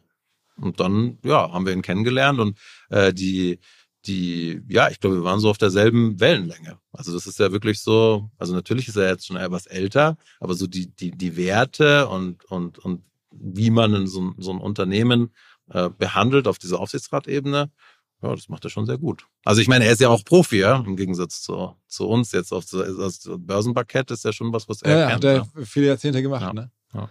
Ähm, und sag mal, von, von, äh, von Softbank, der, der Master, der, also dieser legendäre mhm. mhm. Gründer, habt ihr den auch kennengelernt? Oder weil, weil ja, Hakan hat ihn getroffen, also ich habe ihn nicht getroffen. Ähm, Hakan hat ihn in Tokio, glaube ich, zweimal getroffen. Und äh, ja, es waren schon, also waren schon spannende Meetings mit ihm. Also einmal ist er wirklich eingeschlafen, hat mir Hakan gesagt. okay. Ja, ja. Einmal ist er wirklich eingeschlafen, ähm, aber ansonsten ja, der schon, ja, er hat einfach so dieses, dieses absolute Growth at all costs will build the winner Mindset. Also zumindest damals war das einfach, ich meine, hat wahrscheinlich jeder gesehen, ne? diese We Crash Dokumentation. Ja, ja. Wer nicht, muss man anschauen, wenn man irgendwas mit Startup zu tun hat. Äh, ja, und dieses, dieses Mindset war halt allgegenwärtig damals und das hat er maximal verkörpert, ja. Also kann auch schief gehen, aber kann auch, er hat auch einige Sachen, die er echt. Ja, ist halt einfach sehr, sehr, sehr bullish. Ja, jetzt im Nachhinein kann man sagen, ja, vielleicht zu bullish und so, aber Softbank hat, äh, ist nach wie vor ja unser zweitgrößter Shareholder und hat auch keine Anteile ähm, verkauft. Ja. Wahnsinn eigentlich, ne? Sag mal, es ist durchaus ähm, ja auch insofern kein leichtes Umfeld, gerade weil man auch sehen, oder was kann man, kann man auch daran erkennen vielleicht, dass ähm, Konkurrenten, die nach Europa kommen wollten, euch hier sozusagen ähm, den Markt streitig machen, dass die dann auch nach kurzer Zeit wieder gesagt haben, okay, wir gehen wieder raus. Also Kazoo zum Beispiel ähm, haben sich hier noch, glaube ich, ein großes äh, Trikotsponsoring in der Bundesliga gegönnt. Ja, nicht nur eins. Ja. Und dann sind sie aber trotzdem wieder verschwunden. Ja, ja, ich glaube, also dieses Marktpotenzial haben nicht nur wir gesehen, ähm, sondern eben auch ja ein Team aus England um den um den Alex Chesterman und ähm, der ist eben ja sehr sehr aggressiv in die Growth reingegangen damals und hat aber auch also ja also wirklich weltmeisterlich da geraced also quasi mit denen mit diesen ähm, Financial KPIs dann recht schnell auf zwei Milliarden Pfund irgendwie eine Runde zu machen. Ich glaube, er hat auch einen sehr guten Track Record, also äh, aus seiner Vergangenheit ähm, von Firmen, die er erfolgreich gebaut und verkauft hat. Und äh, ja, und dann hat er sogar kurz nach uns, glaube ich, diesen SPAC, er hat auch einen SPAC-Deal gemacht, nach, nach dieses war, kam für uns nicht in Frage. Äh, und das ja war irgendwie acht, acht Milliarden Dollar oder so wert. Genau, hat auch sehr viel Geld. Und dann hat er aber auch dieses Geld äh, maximal schnell ausgegeben. Ja. also, weil er natürlich auch, also ich weiß es, also in, in Kontinentaleuropa, was man jetzt, also Europäische Union, kann man sagen, ohne England, äh, haben wir schon eine sehr starke Marktposition. Und es ist eben kein, es ist kein Geschäft, wo du mit, auch mit sehr viel Geld unglaublich schnell irgendwie die Number One ablösen kannst. Warum nicht? Weil, weil wir haben einfach dieses Secret, das Trade Data. Also wir haben halt diese, die Handelsdaten Ähm, Ihr wisst ja genau, was Autos wert sind. Ja, genau. Und wenn du halt, und das ist schon die, das eines der Core-Skillsets halt der Company. Also du musst halt schon sehr gut preisen können. Und das kannst du halt nur, wenn du da reinwächst. Und auf der anderen Seite musst du auch sehr, sehr gut in Operations sein und du musst auch sehr effizient sein. Also du kannst nicht äh, so Silicon Valley-Style jetzt das Doppelte bezahlen für einen Mechaniker. Dann, dann geht deine Financials nicht auf. Das, das geht nicht. So, also, wie, wie wollten wir also wissen, ob dein, dein Weg, also ich meine, ihr macht ja nach wie vor jetzt nach dem Börsengang jetzt Verluste. mhm. Das ist jetzt sozusagen, habe ich verstanden, auch viel Auto Hero Anfinanzierung, sozusagen Aufbau des Geschäfts dort. Ähm, und wenn man jetzt ähm, das größer bekommt und da irgendwie sozusagen in die Prozesse richtig reinkommt, dann wird man profitabel. Das ist ein bisschen die Idee. Oder gibt es irgendwie noch irgendwie Ja, andere genau. Hebel? Also wir sind größtenteils, äh, also ja, wir sind nicht profitabel wegen Auto Hero. Und Auto Hero sind wir nicht profitabel, weil wir investieren. Ja. Und wir haben aber die Profitabilität pro Unit in Auto Hero äh, wirklich jedes Quartal jetzt gut verbessert. Wir sind noch nicht auf dem Wert, wo wir sein wollen. Aber in, in Q4 ähm, haben wir, wie gesagt, dieses Ziel, dass wir auf einer Adjusted EBITDA Basis Break-Even sind. Und es würde dann so funktionieren, dass eben Auto Hero bestimmte Unit Economics noch äh, leicht negativ hat und aber dann der Profit aus dem anderen Teil des Geschäfts das sich insgesamt nettet. So, so einfach. Und ich meine, ihr, ihr tut ja auch viel, um eine Marke aufzubauen. Also jetzt Auto Hero gerade, also wir haben gerade schon über, über Sponsoring gesprochen. Also äh, was sind so eure größten Aktivitäten? Also bei der Hertha, um es mal vorwegzunehmen, seid ihr natürlich mit Auto Hero auf der Brust, äh, Hertha BSC Berlin, äh, beim Männerteam wohlgemerkt. Ihr habt dann auch irgendwie äh, Firmen, die das Frauenteam sponsern. Äh, oder die Victoria Berlin, irgendwie dritte Liga habe ich hier, die, die ganzen Damen aus Berlin. Ähm, also erzähl mal, was ist da so euer Ansatz? Bist du da tiefer drin? Ja, also wir haben uns damals, wir haben ja vorher noch nie Sport-Sponsoring gehabt. Also wir hatten ja schon eine, eine Situation, in dem wir kaufen ein Auto, wenn man jetzt so an den Anfang des Gesprächs zurückdenkt, äh, da konnten wir halt in Ruhe bauen, weil wir halt auch nicht so eine Competition hatten, aber weil wir auch nicht so ähm, einfach, auch, wir hatten auch nicht so viel Geld. Also das haben wir einfach sehr schnell, ähm, aber über die Jahre gesehen ähm, eben ja gesund ähm, im, im, im Wachstumstempo aufgebaut. Und in Auto hatten wir eine Situation, wo auf einmal es hieß, ja, schau mal, vielleicht kommt Kavana nach Europa, äh, Kazoo will da rein. Und was uns halt unglaublich wichtig war, ist, dass wir die führende äh, Marke für Online-Verkäufe in Europa werden. Das war uns wichtig. Und dann haben wir gesagt, okay, wie können wir das beschleunigen? Also wie können wir den Brand Awareness Aufbau beschleunigen und wie können wir dabei noch ein Positive Image entwickeln? Und dann haben wir Sport Sponsoring ähm, eben angeschaut und uns dafür entschieden und haben ähm, schlussendlich ja ähm, Hertha BSC gemacht in, in Berlin. Äh, wir sind DTM-Sponsor. Ähm, wir sind äh, auch Sponsor der äh, deutschen Herren-National ähm, Mannschaft im Handball aktuell. Und ähm, diese, diese, ähm, dieses Turnier läuft ja gerade. ja, ja. Ähm, und äh, wir haben in äh, Frankreich äh, sind wir Premium-Partner von Paris Saint-Germain. Das heißt, wir sind nicht auf dem Trikot, aber wir können eben äh, bestimmte äh, Spiele für Werbungen und so weiter verwenden. Und, und das haben wir alles gemacht, um einfach super schnell diese Brand Awareness aufzubauen. Also wenn man sich die Brand Awareness Aufbau von wir kaufen ein Auto und Brand Awareness Aufbau von Auto Hero anschaut, dann sieht man einfach, wie schnell, wie viel schneller, aber natürlich auch wie viel teurer, also die Auto Hero Marke gebaut wurde. Und jetzt sind wir eigentlich auf Awareness Levels und auch auf Image Levels, die uns sehr zufriedenstellen. Und deswegen werden wir perspektivisch unser Engagement in dem Bereich eher zurückfahren, ähm, weil wir eben jetzt einfach auf einem gewissen Level sind, was wir jetzt dann durch ja einfacheres Campaigning oder so. Ähm, Also Fernsehwerbung gibt's ja auch von euch durchaus. genau, wir haben schon alle Kanäle am Start, genau. Ähm, und äh, ja, sind aber insgesamt, ja, sind insgesamt mit dem äh, Erfolg von dem Geld und, und, und also der Effizienz dieses Investments zufrieden. Und jetzt kommt eben der nächste Schritt, dass wir auf diesem Level bleiben können und dadurch halt die Marketingkosten per Unit delivered, also wenn wir ein Auto ausliefern, so muss man es am Ende finanziell messen, eben stark senken können. Und haben wir ja auch schon reported an der Börse, dass wir da äh, jetzt, ich glaube, ein ja, Improvement von um 1500 Euro pro Unit haben wir verbessert. Aha. Also ich meine, generell ist ja sozusagen euer, eure ganze Kommunikation auch auf Sim Simplizität, Mhm. hat man das Gefühl, ausgelegt. Also wir kaufen dein Auto.de ist jetzt an Klarheit nicht mehr irgendwie zu überbieten Ja. oder auch Auto 1 ist relativ so, okay, in your face. Also, da war jetzt kein großer Namendesigner am Werk, hat Ja. das überlegt, Auto Hero. Ja, danke, das habe ich alles ich mir ausgesucht. Ja. Ist es so? Ja, ja, ja. Also hast du gut gemacht. Ne? Ja. Das Einzige, was ich mich auch manchmal frage, so, ihr legt euch jetzt sehr stark auf Auto fest, also Auto 1, Auto Hero. Ja. Ähm, ist das international auch so überall das Auto? So Ja, äh, die Handelsplattform, die wir als erstes in Deutschland gelauncht haben, hieß pkw1.net. Okay? Also unsere polnischen Händler haben dann irgendwann angefangen, PKW und irgendwas zu sagen. Und dann haben wir gemerkt, okay, also PKW, also das deutsche PKW, weil Auto 1 war natürlich taken. Ne? Also, Ja. als, als, also die war ja natürlich, hatten andere schon registriert. So. Ähm, äh, das können wir nicht so machen. Und dann haben wir auch in einer Stealth-Aktion angefangen, diese Domains äh, über so Third Party quasi zu kaufen, ähm, weil Auto ist weltweit verständlich. Ja. Okay, okay, das ist. Also, das heißt, Auto Hero bleibt und äh, dennoch irgendwie, um das noch einmal abzuschließen, dass das Sponsoring bei äh, Sportaktivitäten, das wird ein bisschen zurückgefahren. Da gab es ja die Spekulation, ich glaube, in der Bildzeitung hat mal gestanden, das würde 8 Millionen im Jahr kosten, also auch nicht wenig Geld. Ja, Ähm, günstig war es nicht, ja. Also, aber, also vom absoluten Betrag her. Aber insgesamt ist Sportsponsoring eine gute Art und Weise, auch effizient Brand Awareness aufzubauen. Also wenn man jetzt versuchen würde, dieselbe Brand Awareness mit nur TV und nur Campaigning aufzubauen, dann wäre es teurer. Aber wie messt ihr? Naja, das ist so auf unseren Vergleichsdaten. Ne? Also wenn wir halt sagen, okay, ähm, wie viel Brand Awareness Punkte attribuieren wir den und den Kampagnen und wie viel Brand Awareness Punkte und aber viel kommt auch aus der Vergleichszeit mit wir kaufen ein Auto, wo wir halt das nicht hatten. Ah. Also da wissen wir auch so, wie ist die Markenbekanntheit gestiegen over time, viel langsamer, nur durch eben ja klassisches Marketing und jetzt haben wir ein Sportsponsoring dazugeschaltet und das hat schon das Ganze stark beschleunigt, ja.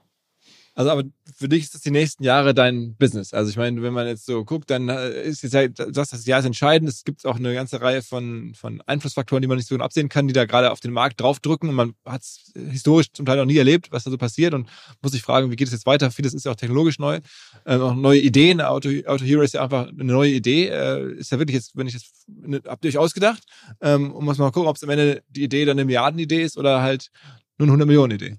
Ja, man muss einfach hart arbeiten. Also ich glaube, wenn man hart arbeitet und versucht hat für den Kunden einfach eine gute Experience und, und Vorteile zu bauen, ähm, das ist mal das Erste. So, also das muss auf jeden Fall funktionieren. Und dann muss man halt im zweiten Schritt schauen, und das ist, glaube ich, auch ja eine Sache, mit der sich jetzt im Moment viele privat gehaltene Startups auch beschäftigen, dass man damit halt auch Geld verdienen kann, weil das ist das, was ein Unternehmen am Ende macht. Aber jetzt zu deiner Frage, also ja, ich will will sehen, ähm, dass wir das, also ich bin sehr sehr motiviert, dass wir das äh, hinbekommen und ähm, ich sehe auch, ähm, dass wir einfach ja, wir haben ein starkes Team, wir haben guten Progress, wir machen die richtigen Sachen. Aber natürlich sind wir auch im Bereich Auto Hero sehr innovativ. Also das ist schon, da, da ist schon auch ein Risiko dabei. Ja. Wie ist denn dein Arbeitstag? Nach wie vor diese, Groupon-artigen Stunden, die man sich da vorstellt, oder morgens um 8 ins Büro und abends um 1 nach Hause? Ähm, oder ist, bist du jetzt ein bisschen angekommen in einem normalen Rhythmus? Ja, ich glaube, es ist schon eher ein normaler Rhythmus, aber weil ich gemerkt habe, dass ich kann nicht mehr. Also nach so viel, also ich kann nur normale Stunden arbeiten. Also kann, heißt dann von 8 bis... Ja, nö, ich, also ich, ich bin, das darf man vielleicht nicht public sagen, aber ich fange schon später an, ja. Also ich bin nicht so, ich bin nicht so der Frühaufsteher. Aber, Aber dafür geht's auch abends ein bisschen länger. Ja. Okay, okay, okay. Aber das heißt, du hast jetzt irgendwie dich so reingefunden, dass du kannst das jetzt die nächsten Jahre machen.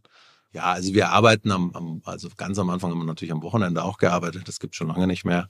Und wir haben auch einfach ein gutes Team, ein starkes Team. Die treffen sowieso viel bessere Entscheidungen als ich. Ja. Erzähl wir mal zum Abschluss die Geschichte von äh, Hakan in, in Afrika. Ah, Hakan in Afrika. Ja.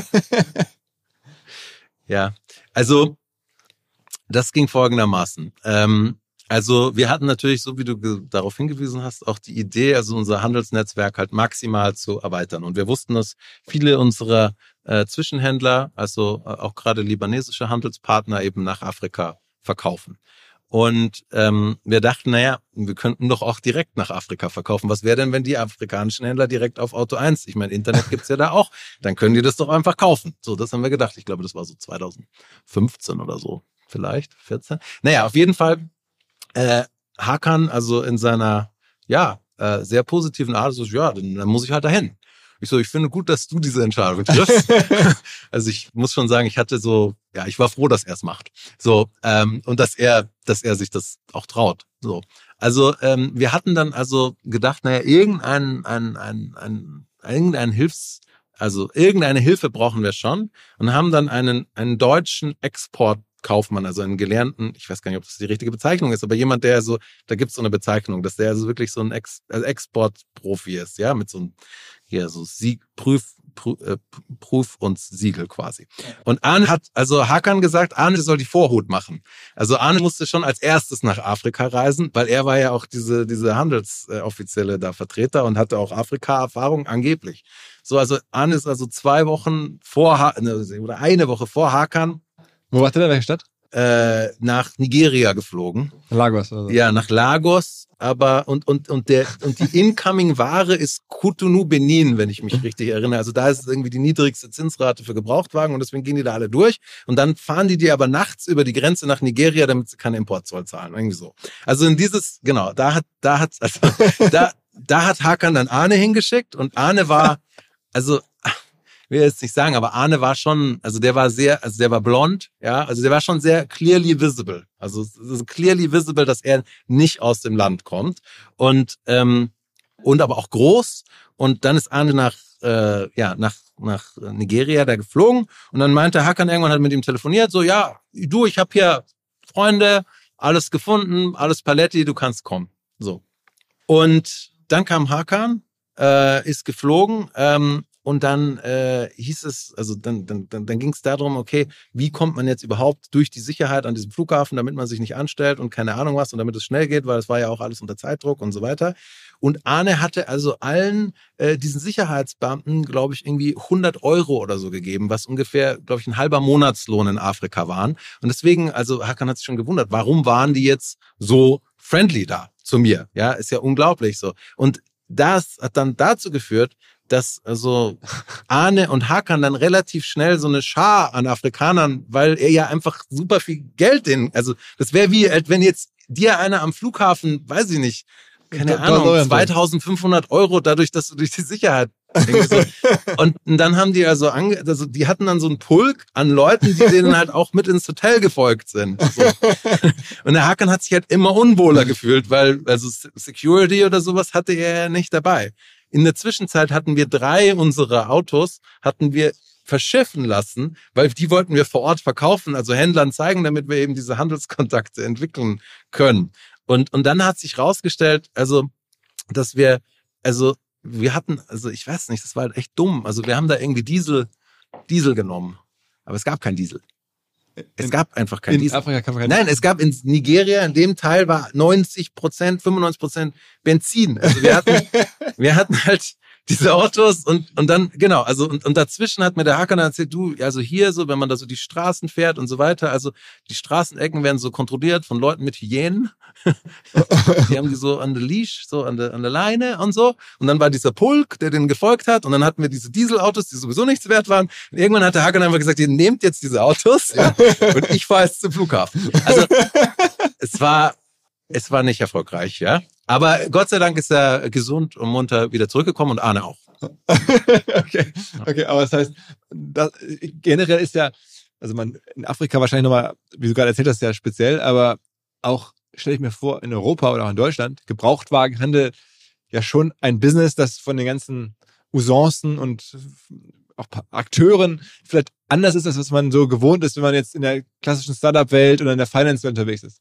Ja, das stimmt. Also ich meine, äh, ich glaube, viele Kunden würden nicht direkt jetzt an einen polnischen oder rumänischen Zwischenhändler ähm, verkaufen. Aber die Erfahrung, die wir gemacht haben, ist eigentlich, ähm, dass das ähm, alles einfach Unternehmer sind. Also meistens kleine Unternehmer und die wollen halt einfach ein gutes Geschäft machen und die halten sich an die Regeln und äh, natürlich gibt es auch hier und da mal ein paar schwarze Schafe, die irgendwie versuchen, okay, die, die Umsatzsteuer vielleicht nicht abzuführen und so weiter. Dafür mussten wir insgesamt Mechanismen ähm, äh, bauen und, und, und, und, und Sicherheits- und Prozesse, dass das funktioniert. Ich glaube, eine wichtige Sache war, dass wir halt nie Bargeld genommen haben. Also das mit dem Bargeld, was ich am Anfang erzählt habe, das haben wir dann in Woche vier abgeschaltet, weil es war einfach, wir haben dann wirklich allen gesagt, ihr müsst überweisen, ihr müsst überweisen, ihr müsst überweisen. Und ähm, ja, von daher, wenn mich jetzt jemand von außen gefragt hätte, bevor ich das Business angefangen hätte, dann hätte ich genauso gedacht. Aber mittlerweile muss ich sagen, ja, also viele von denen sind einfach richtig gute Unternehmer. Sind Also auch richtig der rumänische Ankäufer ja, ist die dann sind irgendwie- richtig gute Händler. Also die sind halt street smart. Also die wissen halt ganz genau, hey, mit dem Auto, die haben quasi ihr, ihr Tradebook, was ich in der Datenbank habe, haben die im Kopf. Also die können natürlich da, dadurch nicht so skalieren wie wir und nicht so viele Orders, aber die sind einfach richtig gute Händler. Und was ist denn so der größte Händler? Was kauft er an einem bei euch für Quantitäten?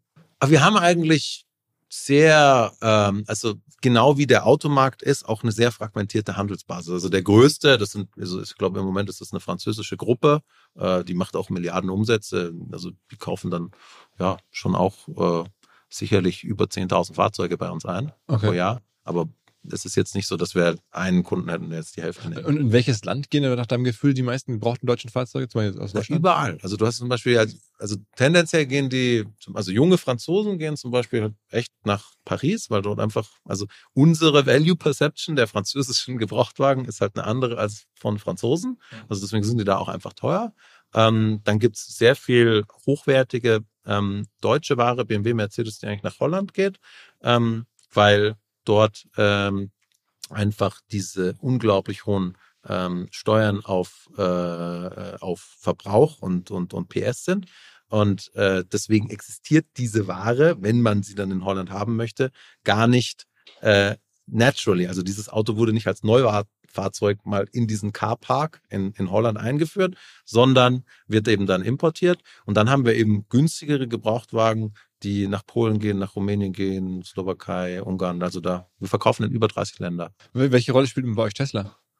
Ja, Tesla äh, ist eines der Segmente, wo ja wir auf der Handelsplattform eigentlich ja auch den echten Demand nach Tesla sehen. Wir haben gesehen, dass Tesla sehr sehr gut funktioniert hat bis in den Sommer, ähm, weil ähm, ja ich glaube, also bis in den Sommer hat Elon Musk auch die Preise erhöht, ja, und äh, diese Demand-Situation war eben so so ungleich, dass es einfach sehr wenig gab und einfach sehr viel Demand und, und jetzt dreht sich das gerade im Moment. Das heißt, Tesla ist ein bisschen jetzt weniger attraktiv, kann man sagen. Ja, vor allem, also ist dadurch, dass natürlich äh, jetzt so drastische Preisreduzierungen gemacht wurden, ähm, fällt natürlich auch der Residual Value von Teslas für Konsumenten. Ja? Und ich glaube, das ist nicht etwas, was halt existierende Tesla-Fahrer gut finden. Ja. Also, aber das ist jetzt, also viele Digitalleute glauben ja, das sei jetzt nur wegen Twitter, weil er da jetzt so sich teilweise unkonventionell, mal vorsichtig formuliert, aufführt. Aber es ist eher eine Duplizität der Ereignisse, eine Parallelität, die, die da wahrscheinlich aber nichts mit zu tun hat. Ja, es sind, glaube ich, ein paar Sachen, die da gleichzeitig passieren im Moment, ja. Also ich glaube, das hat sicherlich auch einen Einfluss und so. Das ist natürlich schwer jetzt irgendwie zu sehen, aber ähm, ja, insgesamt, ja, ich glaube, es ist, also chinesische Medien haben schon von einem Preiskrieg gesprochen, den Tesla jetzt runterbricht für E-Vehicles. So, wer kann denn eigentlich günstiger produzieren, damit man halt diesen Demand bekommt?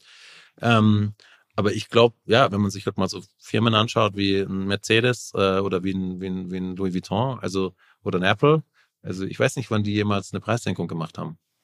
Ja, ja, ja. Und so drastisch und so deutlich. Ja, Ja. ja. Ist, aber es ist für euch dann wahrscheinlich auch eher schädlich, oder? Ich meine, würdest du jetzt auch nicht wünschen, dass die sowas machen, oder? Was ist für euch? ja, nö, das ist, das ist für keinen gut. Also das ist für keinen gut. Weil dann halt einfach, ja, einfach Wert so sch- schnell reduziert wird. Welche, welche Automarken sind am wertstabilsten?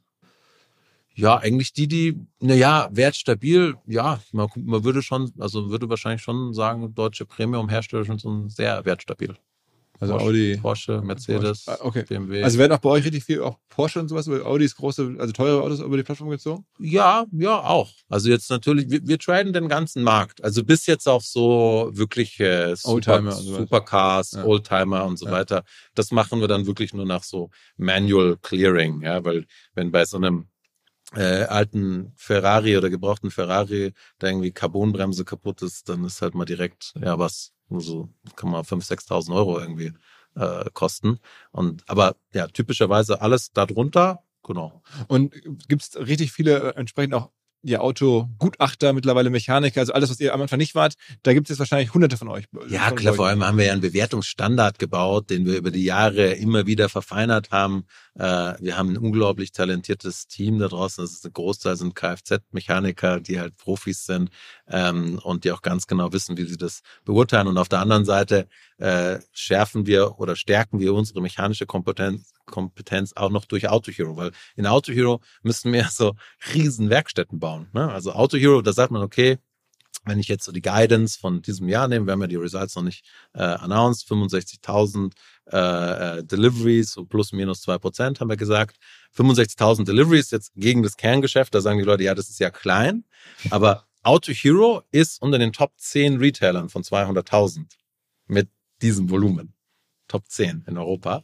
Und deswegen mussten wir halt auch diese riesen Infrastruktur und die eigenen Werkstätten bauen. Also wir haben jetzt, ich glaube, wir haben äh, sieben oder 800 Mitarbeiter in unseren eigenen Werkstätten. Also wir bauen wirklich so Giga-Werkstätten, ähm, weil normalerweise hast du ja einen Gebrauchtwagenplatz oder einen Gebrauchtwagen und dann hast du eine angeschlossene Werkstatt und da passen dann vielleicht ein oder zwei Autos rein. Aber wenn du halt 65.000 liefern willst, dann brauchst du halt diese riesen Center und deswegen announcen wir die auch wieder und das ist halt auch ein Teil des riesen Investments, was wir parallel schultern. Was, was war denn am Ende, also man, man muss sich jetzt einmal vorweg Augen führen. Du bist jetzt ja, wie alt bist du jetzt? Äh, Ich bin jetzt, ich werde am Samstag 39. Und hast jetzt 6000 Mitarbeiterinnen und Mitarbeiter. Das ist, das finde ich auch manchmal, also klar, man wächst da wahrscheinlich rein so über die Jahre, aber manchmal denkt man sich auch wahrscheinlich auch, oh, was ist eigentlich hier los? Ja, man wächst rein über die Jahre, das stimmt. Also Sachen, also Dinge werden normal. Ähm, aber auf der anderen Seite, ja, also ich fühle mich vor allem verantwortlich für die. Also ich will halt einfach, dass, dass es eine gute Firma ist, dass sie, dass sie, dass sie stark ist, dass sie eine starke Marktposition hat, dass sie Cashflow generative ist, was wir für 2024 anpeilen, damit wir einfach ein guter Arbeitgeber sein können. Aber ja, natürlich, also klar sind wir auch ein bisschen stolz, ja. Was, was war am Nachhinein, dann würde ich sagen, die, die größte Leistung, also das Fundraising, eine Milliarde einsammeln, ist ja schon krass, aber auch die Prozesse, von denen du gerade bes- besprichst, die hinzubekommen, das ist ja nun auch äh, ein Wahnsinn. Ja, also ich glaube, es ist alles äh, gleichzeitig. Es muss alles wirklich klappen. Also du brauchst also diesen, wenn du das so von null aufbauen willst, ähm, dann ja, brauchst sehr viel Energie, sehr viel Motivation, sehr viel Disziplin. Äh, du musst sehr ehrlich zu dir selber sein. Also natürlich musst du überzeugt von dem sein, was du denkst, aber du darfst niemals überheblich sein und du musst zuhören, was dir dein Team sagt, weil und dann musst du auch Kurs korrigieren. Also wenn du also ich, ich bin schon sehr also überzeugt von den Sachen, die ich im Geschäft haben möchte, aber wenn halt dann man muss auch erkennen, wenn es nicht funktioniert. Und dann brauchst du natürlich einen mega Fundraiser, der auch die Financial Brand äh, für ein privat gehaltenes Startup so baut, wie der Hakan. Äh, du brauchst eben einen Sparingspartner und, und du brauchst einfach sehr viel talentierte Leute, die diese, diese gleiche Motivation haben. Und ich glaube, die haben wir. Du, du machst jetzt ja auch nebenher ab und zu selber noch In- Investments, ne? Also äh, ihr habt, glaube ich, so ein, so ein Vehikel gegründet, irgendwie Warp Speed. Äh, Ja, also da haben wir zwei Sachen mitgemacht. Also da haben wir äh, angefangen, ähm, damals mit McMakler haben wir mit unterstützt und Ja. ins Leben gerufen. Das macht heute der Felix Ja. komplett. Haben Heaven HR äh, ins Leben gerufen. also zwei schon sehr, also auch haben auch ihre, ihre Wachstumskurven Ja. sich, aber trotzdem sehr erfolgreiche Sachen, ne? Ja, genau. Aber das ist zum Beispiel stärker Hakan gewesen. Also da war Hakan wirklich so, hey, äh, ich habe hier jetzt gerade wieder x 100 besorgt. Ja, jetzt probiere ich das mal aus. Also darum hat er sich sehr viel gekümmert und ich habe mich um Auto 1 also operativ gekümmert. Das heißt, du machst da jetzt gar nicht so viel. Ähm, nee, also in diesem In in diesem Inkubator, die, diese Geschichte ist ja jetzt auch schon lange her. Und dann haben wir einige gemeinsame Startup-Investments. Genau. Irgendwas, irgendwas nennenswertes, so größeres, wo du sagst, das wird groß. Cosuno haben wir zum Beispiel, da sind wir dabei. Das ist so eine Software für ähm, Bauingenieure und Bauaufträge. Also das ist spannend. Also alles, was so Software-based ist, ähm, äh, finden wir spannend. Ja, und wie gesagt, ähm, bei einem Heaven HR sind wir weiter aktiv dabei, unterstützen dort auch, weil wir dort auch eben den Start mit verfolgt haben. Und dann gibt's noch so ein paar kleine andere Sachen. Aber ja, ich bin hier eben sehr eingebunden. Also ich Ja. bin, also ich finde, ich finde, ich ja immer wieder spannende Ideen, auch zugetragen und so weiter und äh, unterstützt gerne Unternehmer, die einfach das, das richtige Mindset haben. Rein theoretisch könntest du aber mit den Autodaten auch irgendwie auf Basis der Daten, wenn du da siehst, auch irgendwie Investitionsentscheidungen treffen in irgendwelche börsennotierten Firmen oder ist das zu weit äh, weggeholt? Ah, ich glaube, das ist schwierig. Also ich meine, aber wa- wa- was du sagst, ist in dem Sinne richtig, dass du siehst die gesamtwirtschaftliche Ja. Tendenz, siehst du schon. Ja. Also in den, in den Trade-Daten. Und du siehst, also jetzt zum Beispiel so 2023, muss ich sagen, fängt deutlich besser an als 2022, so von der Stimmung her aufgehört. Ah, das ist ja cool zu hören, Ja. weil ja viele Ja. auch gerade so sehr konjunkturskeptisch sind. Da bist du jetzt aber auf den Basis Ja, ich bin ein bisschen, ich bin ein bisschen posit more positive jetzt, weil, also wie gesagt, ich glaube auch Deutschland generell die Stimmung, so habe ich so das Gefühl, ja, der Winter war jetzt doch nicht so schlimm, die Inflation kommt so, Inflation kommt ein bisschen runter und die Leute sind jetzt, blicken vielleicht so ein bisschen einen Schritt weit positiver in die Zukunft. Sehr schönes Schlusswort. das, Sehr das, gut. Wollen wir hoffen, dass es Ja. so kommt. Äh, Also ich drücke dir natürlich auch die Daumen vor allen Dingen jetzt für die, für das, hast du ja gesagt, kritische Jahr bei euch oder das entscheidende Jahr. Vielen Dank. Ähm, und generell für die, für die nächsten Jahre. Also es äh, ist ja auch für Deutschland super, so eine Milliardenfirma zu haben. Also so Ja. viele davon gibt's ja nicht. Und ihr macht ja auch sehr viel internationales Geschäft. Insofern Ähm, also holt ihr Kapital ins Land rein. Ja. Ähm, Wer- Wertschöpfung für die für unsere Volkswirtschaft ist ganz gut. Also, ähm, gib Gas, wir drücken die Daumen und Vielen danke Dank. für deine Zeit. Alles klar. Jo. Philipp, bis bald. Ciao, ciao. Zur Abwechslung jetzt mal vollkommen schamlos und offene Selbstvermarktung und Werbung für unser OMR-Festival am 7. und 8. Mai. Dort sind wir gerade in der absoluten Planungshochphase. Das heißt, wir verkaufen jetzt letzte Standflächen, wir planen, wie halt dort alles laufen wird Anfang Mai. Und weil das so ist und weil wir noch einige Flächen und Möglichkeiten, Masterclasses, Präsenzen frei haben, wollte ich nochmal dazu aufrufen, sich da bitte zu melden, wer noch nach neuen Kunden, nach neuen Leads sucht, wer eine Plattform sucht, um seine Brand transparenter und sichtbarer zu machen, wer in irgendeiner Form nach Nachwuchs, nach Talenten sucht. All das können wir ermöglichen. Ihr könnt bei uns gesehen werden, ihr könnt bei uns wirklich wachsen, aber halt nur jetzt in diesen Tagen, denn irgendwann müssen wir dort die Bücher schließen, weil die Planungszyklen Richtung Mai dann zu kurz werden und vielleicht auch, weil einfach alles verkauft ist. Deswegen jetzt nochmal der Hinweis, denkt an unser Festival jetzt, wer dabei sein möchte, mit Masterclass, mit Speaking, mit vor allen Dingen aber Präsenzen auf der Fläche, mit Ständen. Einfach ganz kurze Mail an inbound.omr.com. Innerhalb eines Tages melden sich da eine Kollegin, ein Kollege und dann startet die Zusammenarbeit.